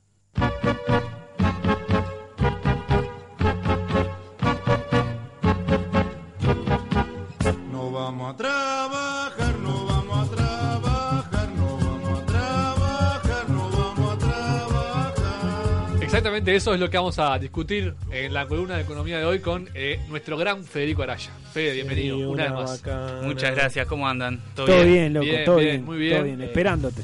Bueno, muchas gracias. Esperamos ansiosos para una nueva edición de, de la columna de economía que vamos a dar de trabajo. Y de si en el futuro vamos a trabajar o las máquinas nos van a sacar el lugar. Bueno, qué linda pregunta, linda cuestión. Este, primero, vamos a empezar, me gustaría como aclarar ciertos conceptos para como suavizar un poco la cuestión de- del- y sacarle dramatismo al, al hecho en sí, digamos. Eh, primero como que mm, está esa visión de- eh, humana de que la tecnología, digamos, es mala porque sustituye al hombre y eso. Pero digamos que en realidad si uno lo mira sacando la parte de trabajo y ve la parte más de bienestar de la gente, digamos, y de salud, en realidad la tecnología bien usada es, este, podría decirse que amiga del ser humano.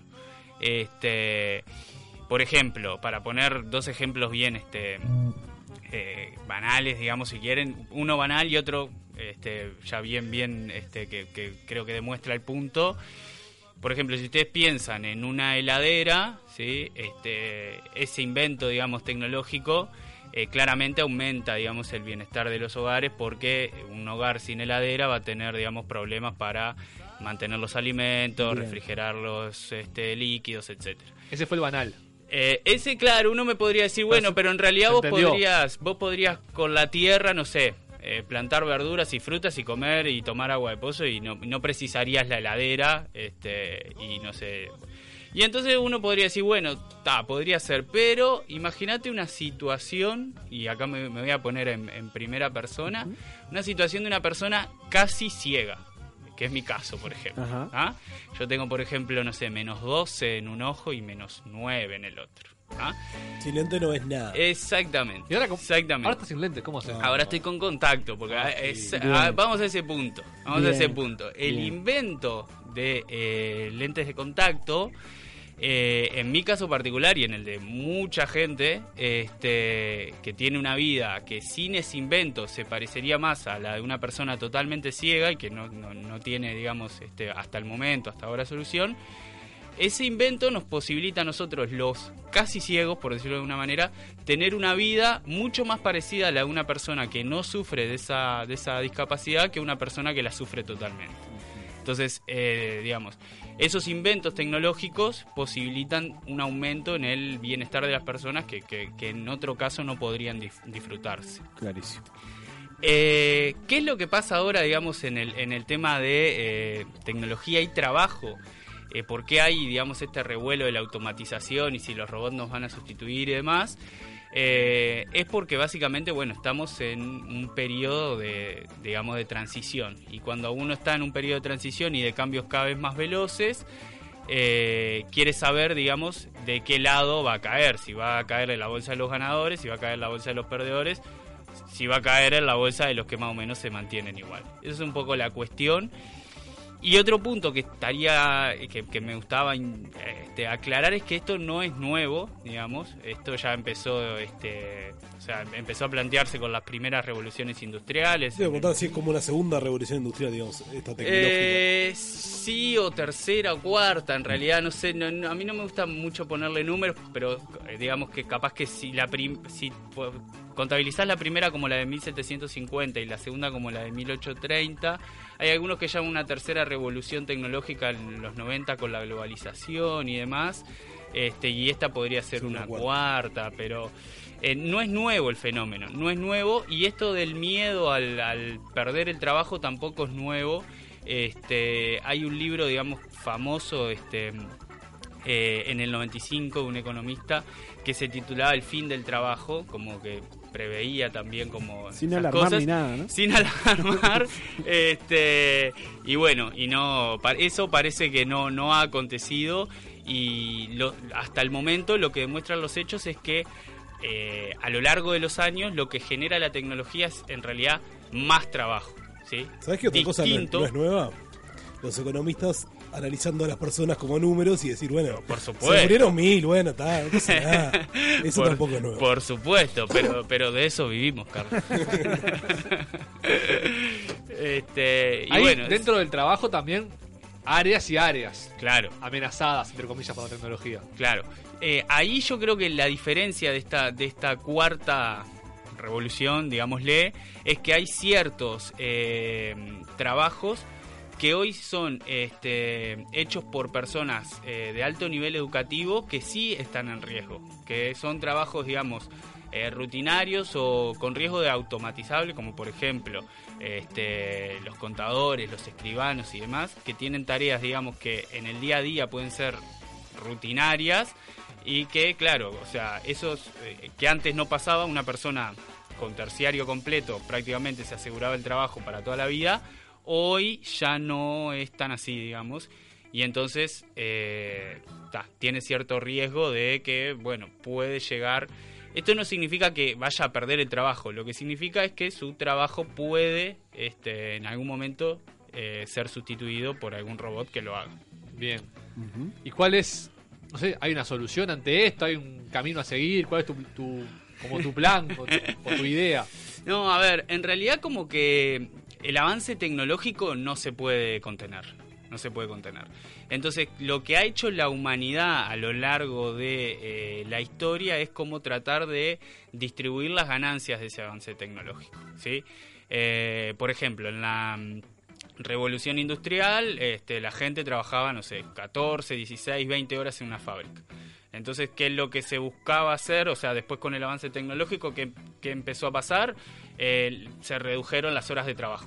Y eso permite, digamos, un reparto de eh, la ganancia de productividad que genera la tecnología, bueno, que no se lo quede solo este, el, que, el dueño, de la fábrica. que empleaba a todos los trabajadores, sino que se reparta. Este, eso por un lado. Eh, y después se han este, hecho, digamos, ciertos este, avances en este, las legislaciones que permiten, digamos, que este avance tecnológico se reparta de manera más equitativa. Eh, por ejemplo, este, eh, la ley de, de, bueno, de luego de la reducción de las jornadas de 8 horas. O sea, si uno piensa 100 años atrás era prácticamente impensado que trabajando 16 horas pasabas a trabajar 8. Y hoy capaz que nos vemos un poco como, bueno, trabajar 4 sería una locura, pero capaz que dentro de 50 años la gente trabaja 4 y dice cómo estos trabajaban 8, que es un poco nuestro pensamiento cuando pensamos en el 1800. Eh, eso por un lado, después, o sea, eh, leyes más de más de, vinculadas al mercado laboral como la exigencia de un salario mínimo, este, la exigencia de un seguro de desempleo, la exigencia de seguridad social. Todo eso permite que, digamos, las ganancias de productividad se vayan repartiendo este, entre la gente. Luchar contra la tecnología me parece como que no, no sería una solución y creo que por lo que he dicho, de- por, por cómo arranqué la columna, me parece que sería contraproducente Claro. hacia las personas. Acá en, en Uruguay, dos preguntas. ¿Hay, ¿Hay alguna cifra respecto a puestos de trabajo y tecnología o algo asociado a esto? Y dos, ¿hay alguna política también al respecto? Eh, sí, se está estudiando. Este, yo a, a mí lo de las cifras me resulta como como hacer futurología no me no me gusta tanto, este, porque está es como un gran andar a chequearlo, ¿no? O sea, Claro. eh, pero lo que sí, eh, más que nada, eh, más que en, en la cifra o en el numerito o en la magnitud, lo más interesante está en los tipos de trabajo que podrían llegar a perderse o en los tipos de trabajo que podrían llegar a reforzarse o a crearse. Este, ahí en ese sentido, por ejemplo, eh, Uruguay lo que sí se sabe es que de acá al 2050 vamos a ser una sociedad más vieja, este, eh, con, menos jóvenes y más viejos, este, y que por lo tanto va a tener, por ejemplo, una gran demanda de, de cuidados, y eso que llamamos sistema de cuidados, que está prácticamente hoy en pañales naciendo, seguramente tenga una este, mayor demanda de la población de acá a 30 años. O sea, nosotros cuando, de acá al 2050 vamos a ser viejos que vamos a reclamar que el Estado nos cuide y nos banque, digamos. Y ahí va a haber mucha oferta laboral de gente que cuide, que labure en esa área. Exactamente, exactamente. Entonces, por ejemplo, ese sector vinculado a la salud, a los cuidados, este, no, no, no, mm, o sea, parecería no estar en riesgo este, de, de- de- de pérdida de trabajo. Todo lo contrario, capaz. Este, claro, sino que todo lo contrario. Este, ahora, por ejemplo, se está discutiendo a nivel, o, se piensa discutir más adelante a nivel de la universidad, el tema de la posibilidad de, bueno, de, de esto, de hacer cursos como de cuando vos salgas al, al mundo del trabajo, de los cuidados, que sepas cuidar a una persona dependiente. eh, que puede ser un viejo como, que, como vamos a hacer nosotros, que, que va a tener determinadas carencias, o que puede ser un niño, etcétera, etcétera. Esos sectores este, relacionados con la salud parecerían que no van a tener riesgo. Eh, los sectores también más de, tecnología de punta, los software, este, las tecnologías de la información, este, todo lo vinculado a la ingeniería y demás, eso, eh, eh, obviamente es el avance tecnológico, o sea que eso no va tampoco a tener riesgo. Y lo que sí parecería estar como más en riesgo de pérdida de puestos de trabajo son los trabajos manuales, rutinarios, esos a mí el ejemplo clásico que se me viene a la mente es el del, el del guarda. Este, antes de venir acá, o sea, nada, pedí una hora, el tipo hizo así con el dedo, pic, ta, y, ahí- y bueno, y como eh, en realidad Seguro de paro. Los cajeros de súper también. los cajeros del super, los cajeros del super ya hay este, algunos que, que- Alguna prueba ahí. ya hay alguna prueba. Este, claro, eso, o sea, pasa a ser también uno como más, este, eh, yo, o sea, yo soy totalmente, me enfrento a un coso de super, me ha, me ha pasado y soy totalmente inútil. Necesito que una persona lo haga, pero en algún momento lo voy a tener que aprender. Este, y en el ómnibus me imagino que en algún momento eh, va a pasar lo mismo. Este, vamos a tener que simplemente pasar una tarjeta y que nos habiliten, o tocar nosotros el botoncito que dice una hora y que nos habiliten. Y dejar la plata en un. En un Eh, la eh, no, la cargas en la tarjeta. Claro. Eh, Fede, tengo dos, dos comentarios, preguntas. Uno, eh, ¿cuánto puede pegar esta ola migratoria que estamos teniendo en, en- en esa cosa de, del Uruguay envejecido de 50 Mm. años?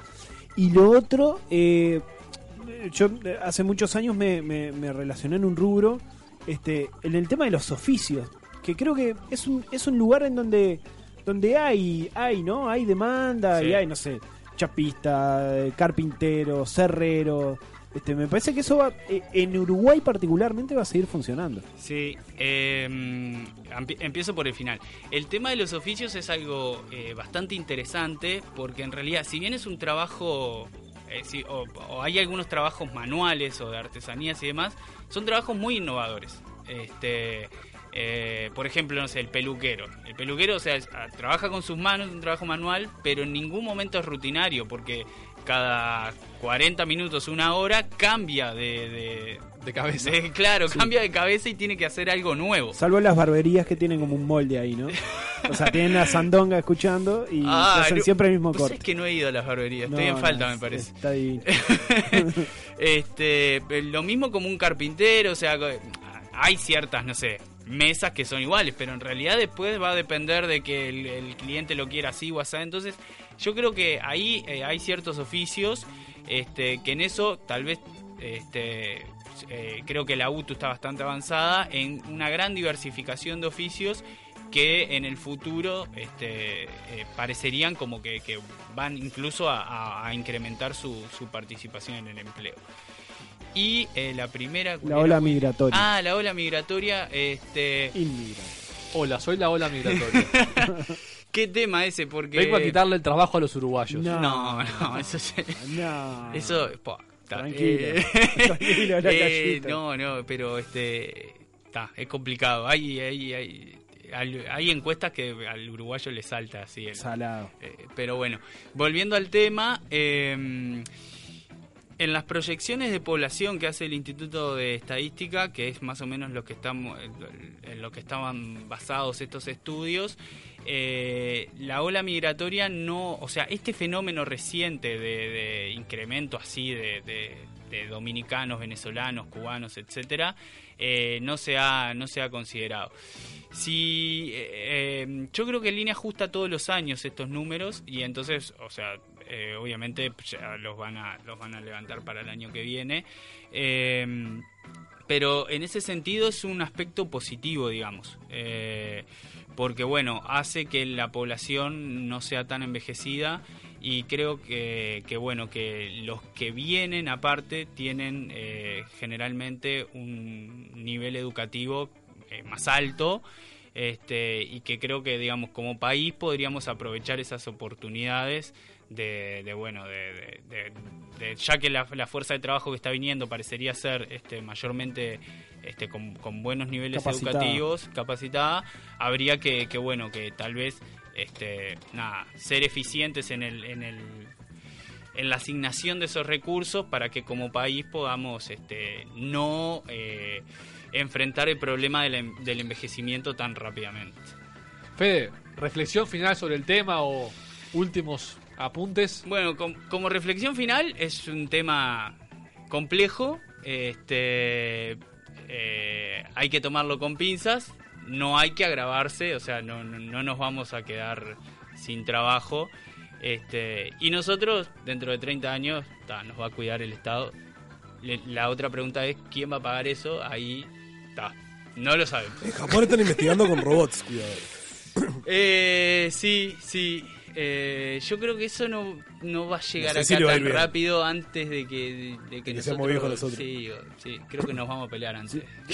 Do- dos comentarios cortitos. Eh, se dice que la reforma de la caja militar va a dar resultados en 25 años. Sí, sí, Así que sí. ahí Lo- ya tenés un recursito, ¿no?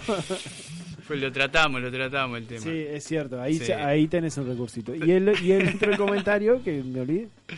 Bueno, el otro. Se lo puedo hacer en el epílogo.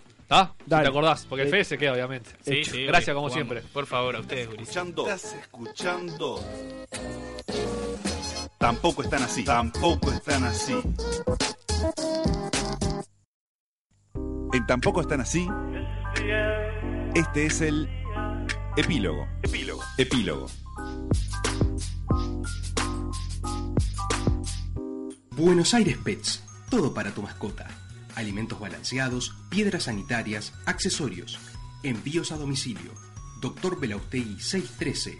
Hacé tu pedido al 4581-6958 o al 156039-0151. Mencionando a Argentinos Juniors y su gente, 10% de descuento. Qué lindo la gente ¿no? de Pets. Hola, quiero comprar un kilo de comida para perros. Argentino Junior y su gente. Ahí tenés descuento. ah, entonces te hacemos el descuento. Che, Conrado, te- necesito hacerte una pregunta. Eh, ¿Pusimos el micro eh, en la tanda o yo no lo escuché? El de Halloween. El de Halloween. No lo No, puse. no salió. Hijo de remil puta. No, no. Me pongo a laburar. la concha. Me Pero- pagás, me pagás igual, ¿no? Lo del micro. Pero hoy la va a romper con los audios en el epílogo, ¿eh? Va a tirar unos audios que mamita. Vos- Vamos, ahora, ¿Cómo el estamos? com- comentario para Fede Araya, ¿te vino? Eh, sí, ¿Se no, fue de que, no, no? eh, que era la gran frase de Mujica que Ah. decía este que las máquinas no consumen, ¿no? No comen. F, Y bueno. está. que por Y algo Mujica que- está donde está. y- Es verdad. y nosotros estamos acá. Escuchá, Nachito, la encuesta de la semana. La encuesta de semana de, Sí. de- de tampoco, sí, fue un éxito. ¿Querés que diga los resultados? Y más bien. La pregunta era, eh, cuando decimos el bicho, ¿nos referimos a cáncer, sida, ¿no? tal tiene el bicho? ¿Cáncer, sida, cualquiera de las dos? ¿O cualquier enfermedad en general que no es estas? Para vos, Fede, Sida. yo coincido. Yo y Willy, Para mí todas, todas las enfermedades son el bicho. Cualquiera. Tiene el bicho. cualquiera de ellas. por ahora, todavía faltan 16 horas para, para que termine. 88 personas votaron, ¿eh? Es mucho, 88. 67% dijo sida. Claramente. 16% cáncer, 10% cualquiera de las dos y 7 cualquier enfermedad. Willy está en el 7.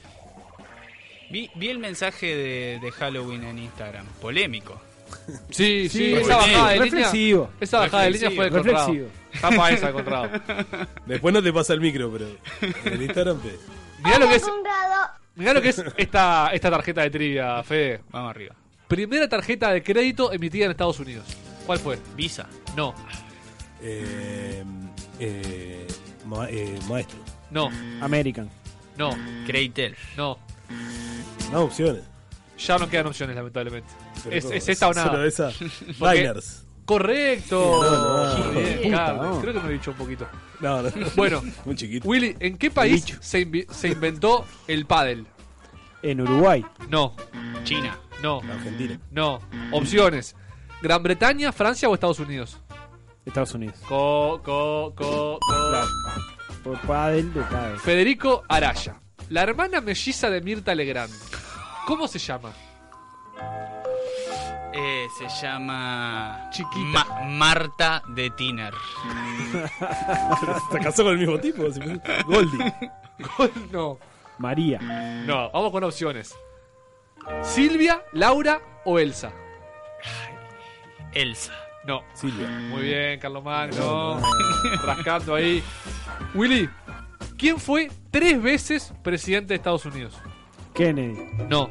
Roosevelt. Muy bien, Fede, sin opciones ni nada. Después se puso el parque. Ignacio Carlomagno. ¿En qué país está Transilvania? En Rumania. Muy bien. Tiene tres Carlomagno, ¿eh? está fuerte, fuerte, fuerte. Inter. No. ¿Quién creó la Academia Española de la Lengua? Eh, el rey de España. ¿Cuál? ¿Qué rey? Aquí sí el nombre. el Ah, número. Enrique. ¿Enrique cuánto? ¿Es Enrique? No, bueno, cuarto. no. Arturo. ¿Cuánto? Dos segundos. No, Arturo 2. el regreso. Eh, Juan Carlos I. No, opciones. Mirá, Alfonso, Alfonso. Alfonso X, Felipe V o Carlos I. Felipe V. Correcto. Claro. Felipe Bien, V. Will. Obvio. Felipón. Araya. ¿Qué empresa figura en la camiseta de San Lorenzo? Años 90, ¿eh? Ya, es el- Ah, Fate Cero, esa era la de River, creo. Boca En. Argentina esto, porque en Argentina lo otro. Anda, andate a la Argentina, porteño chupapí. No, no, no, amigo. ¿Cómo es la cosa entonces, Fede? que- Fate. Fateo. No, Fate O. no, no, no. Carles, Eh, publicidad de los noventas. Eh, una tarjeta de crédito. no. Multicanal. No, era una de las opciones. Las otras dos son Cablevisión o BCC. Entonces yo ya no tengo. BCC. No. Cablevisión. Bien. Yo iba a decir cablevisión, la puta madre. ¿Qué? Hoy tengo muchas ganas de gritar, la concha de la madre. Hay que venir para gritar. Willy, modelo. No, acabo de encontrar la llave de mi casa, no podía salir. Estaba en un pantalón que me no sé qué. ta. Acabo de encontrarla, estoy en la calle, estoy yendo para ahí. Como para que no nos mande a cagar. Dale, vení no, nomás. Willy, modelo, actriz en No te mueras sin decirme a dónde vas. Modelo, eh, Grecia Colmenares. No, Nicole Kidman. no, Susupe Coraro. no, no, no, no. no. Va- Vamos con las opciones. Mariana Arias, Araceli González o Carolina Pelleriti. no, no, es Pelleretti, ¿eh? Eh, no, Pelleriti tengo acá, ¿eh? No, para mí es este. eh, la de pelo corto, la del medio. Araceli. Araceli. Incorrecto. Yo voy con Carolina. No. Mariana Arias. ¿Cómo está? Raspa olla. Carlos Magno, bueno. madre. ¿En qué ciudad española tiene un palacio Monser Alcázar? Albacete. No, Sevilla. no, Barcelona. no. Vamos con opciones para que después la gane Carles. Málaga, Ibiza o Marbella. Concuerdo con Carles. Ibiza. No. Marbella. ¡Bien! Estuve a punto Hay- de decir mala. Hay animosidad contra mí, es impresionante. Esto lo Carles, podemos hacer porque no está Alf, ¿no? Estamos de acuerdo. Ah, si no, sabía que nos opinamos más. ¿en qué ciudad murió el Shah Reza Pahlavi? Aguante, carajo. El Shah. Para, para, ¿el ya todo junto? o no, el... Shah es como SHA. el oficio. El Shah Ajá. Reza Pahlavi. ¿En qué ciudad murió? ¿En qué ciudad murió? Y en Palestina. Que no es siquiera una ciudad, creo. No, En Israel. que tampoco es una ciudad. En Yakarta.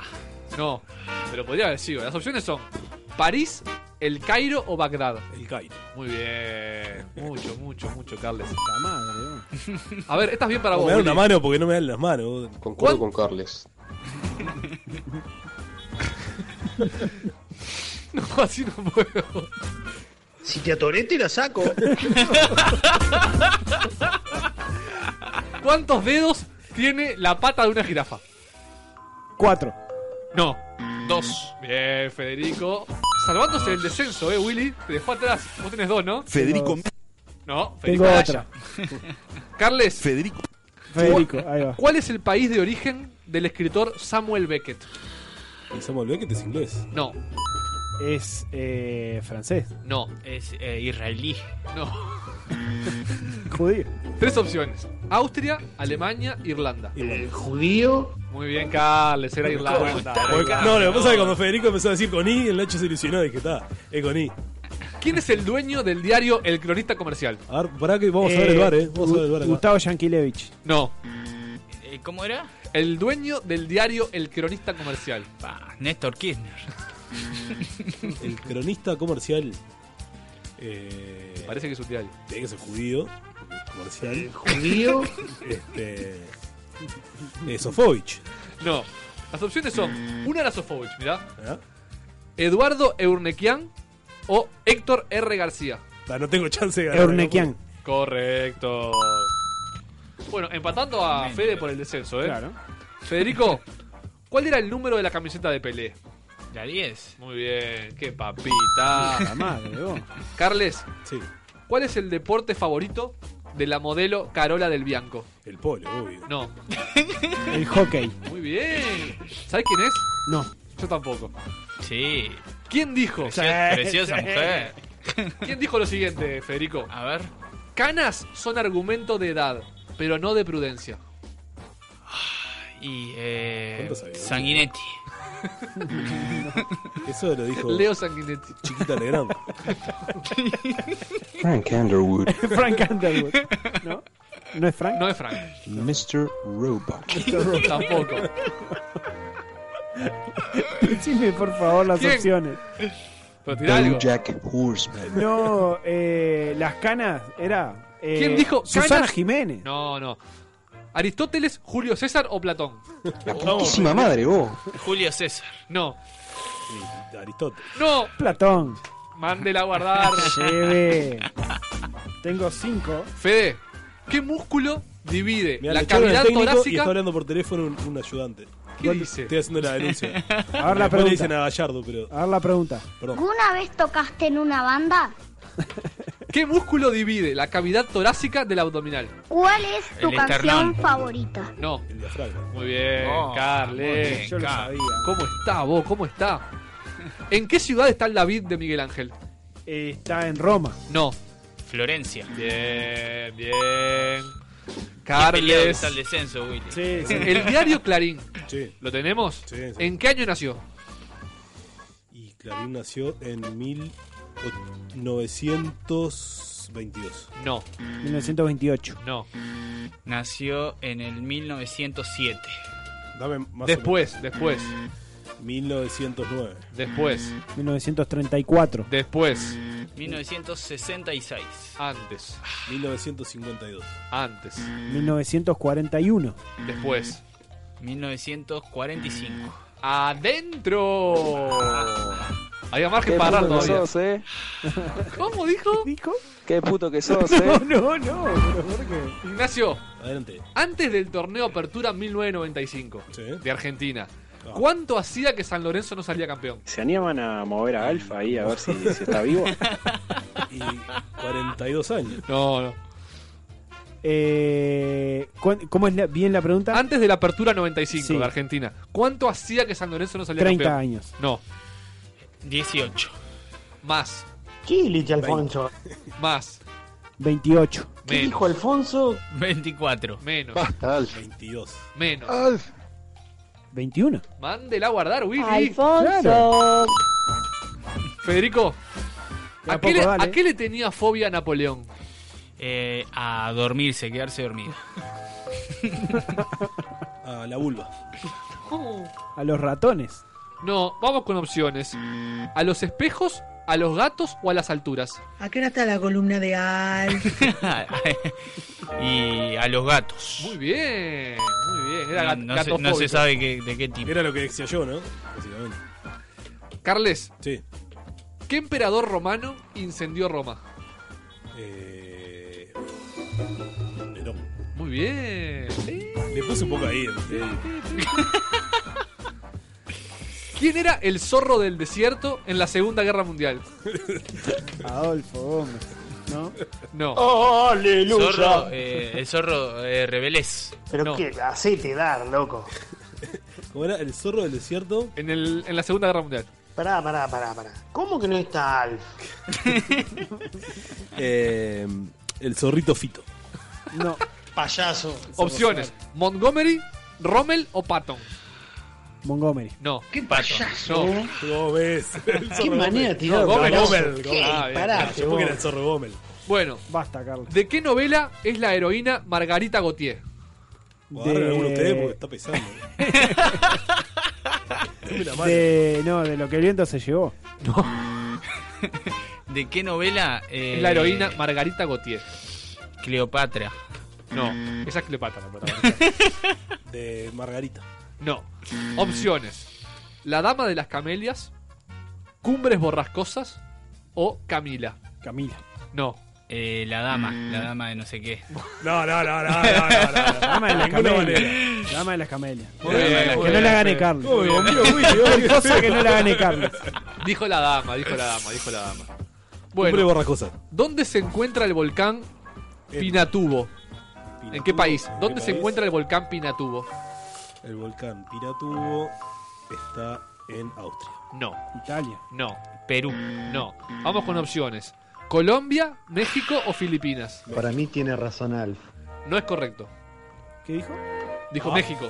Colombia. Incorrecto. Filipinas. Adentro. Vamos, viejo. ¿Para cuántas tenés, Fede? Contalas en serio ahora. Ah, Vamos a hacer un conteo. Carles. Nueve. Nueve. ¿Carles? Diez. ¿Willy? Seis. ¿Da? Se puso Fede. Dale, ¿eh? dale, dale, dale, dale. dale. Tres Eh, más, tres más. Carles, ¿quién dijo lo siguiente? Caballo, Domingo Caballo, no es imprescindible, pero es muy conveniente. Carlos Menem. No, Eh, de la Rúa. no, Eh, Jorge Valle. no. Opciones: Sí. Chacho Álvarez, ¿Sí? Roberto Alemán o Eduardo Dualde. Dualde. No, Chocho Álvarez. no. Pedro. Alemán. Muy bien. Muy ¿Quién buena. es alemán? Vos que sos Empató, economista. empató. Voy a, ju- voy a jugar para Fede ahora. Empató Fede. Ya hace rato que estás jugando pedos. decir, 10 a 10. Últimas dos. Porque pizarreaste. Sí, Últimas dale. dos. Carles, ¿cuánto tiempo duró la pelea Tyson McNeely? En Bueno, segundos, en segundos En es el número. segundos, Tyson McNeely, eh, 42 segundos. No, 16 segundos. no, 28 segundos. más, Más que 28, 36. más, 59. más, 120. menos, 82. más, 73.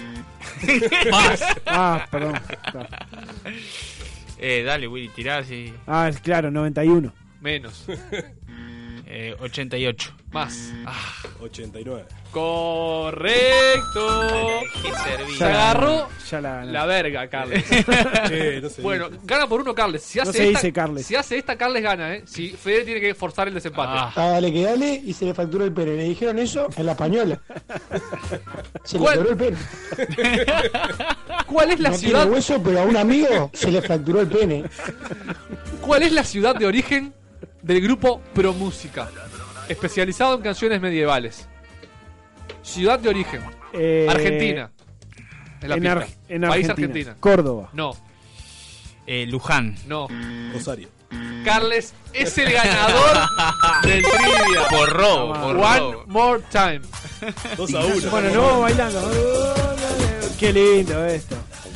Bueno, Bien- muchas bien gracias a todos los que estuvieron del otro lado. Como siempre le decimos, hoy es jueves, pero nuestra comunicación sigue todos los días. Exacto. Eh, un saludo a ustedes que están acá, a Federico Araya. Muchas Nos vamos gracias. con el último tema de Maluma, Mala Mía. Eh, Malumía. Ma- Muy bueno.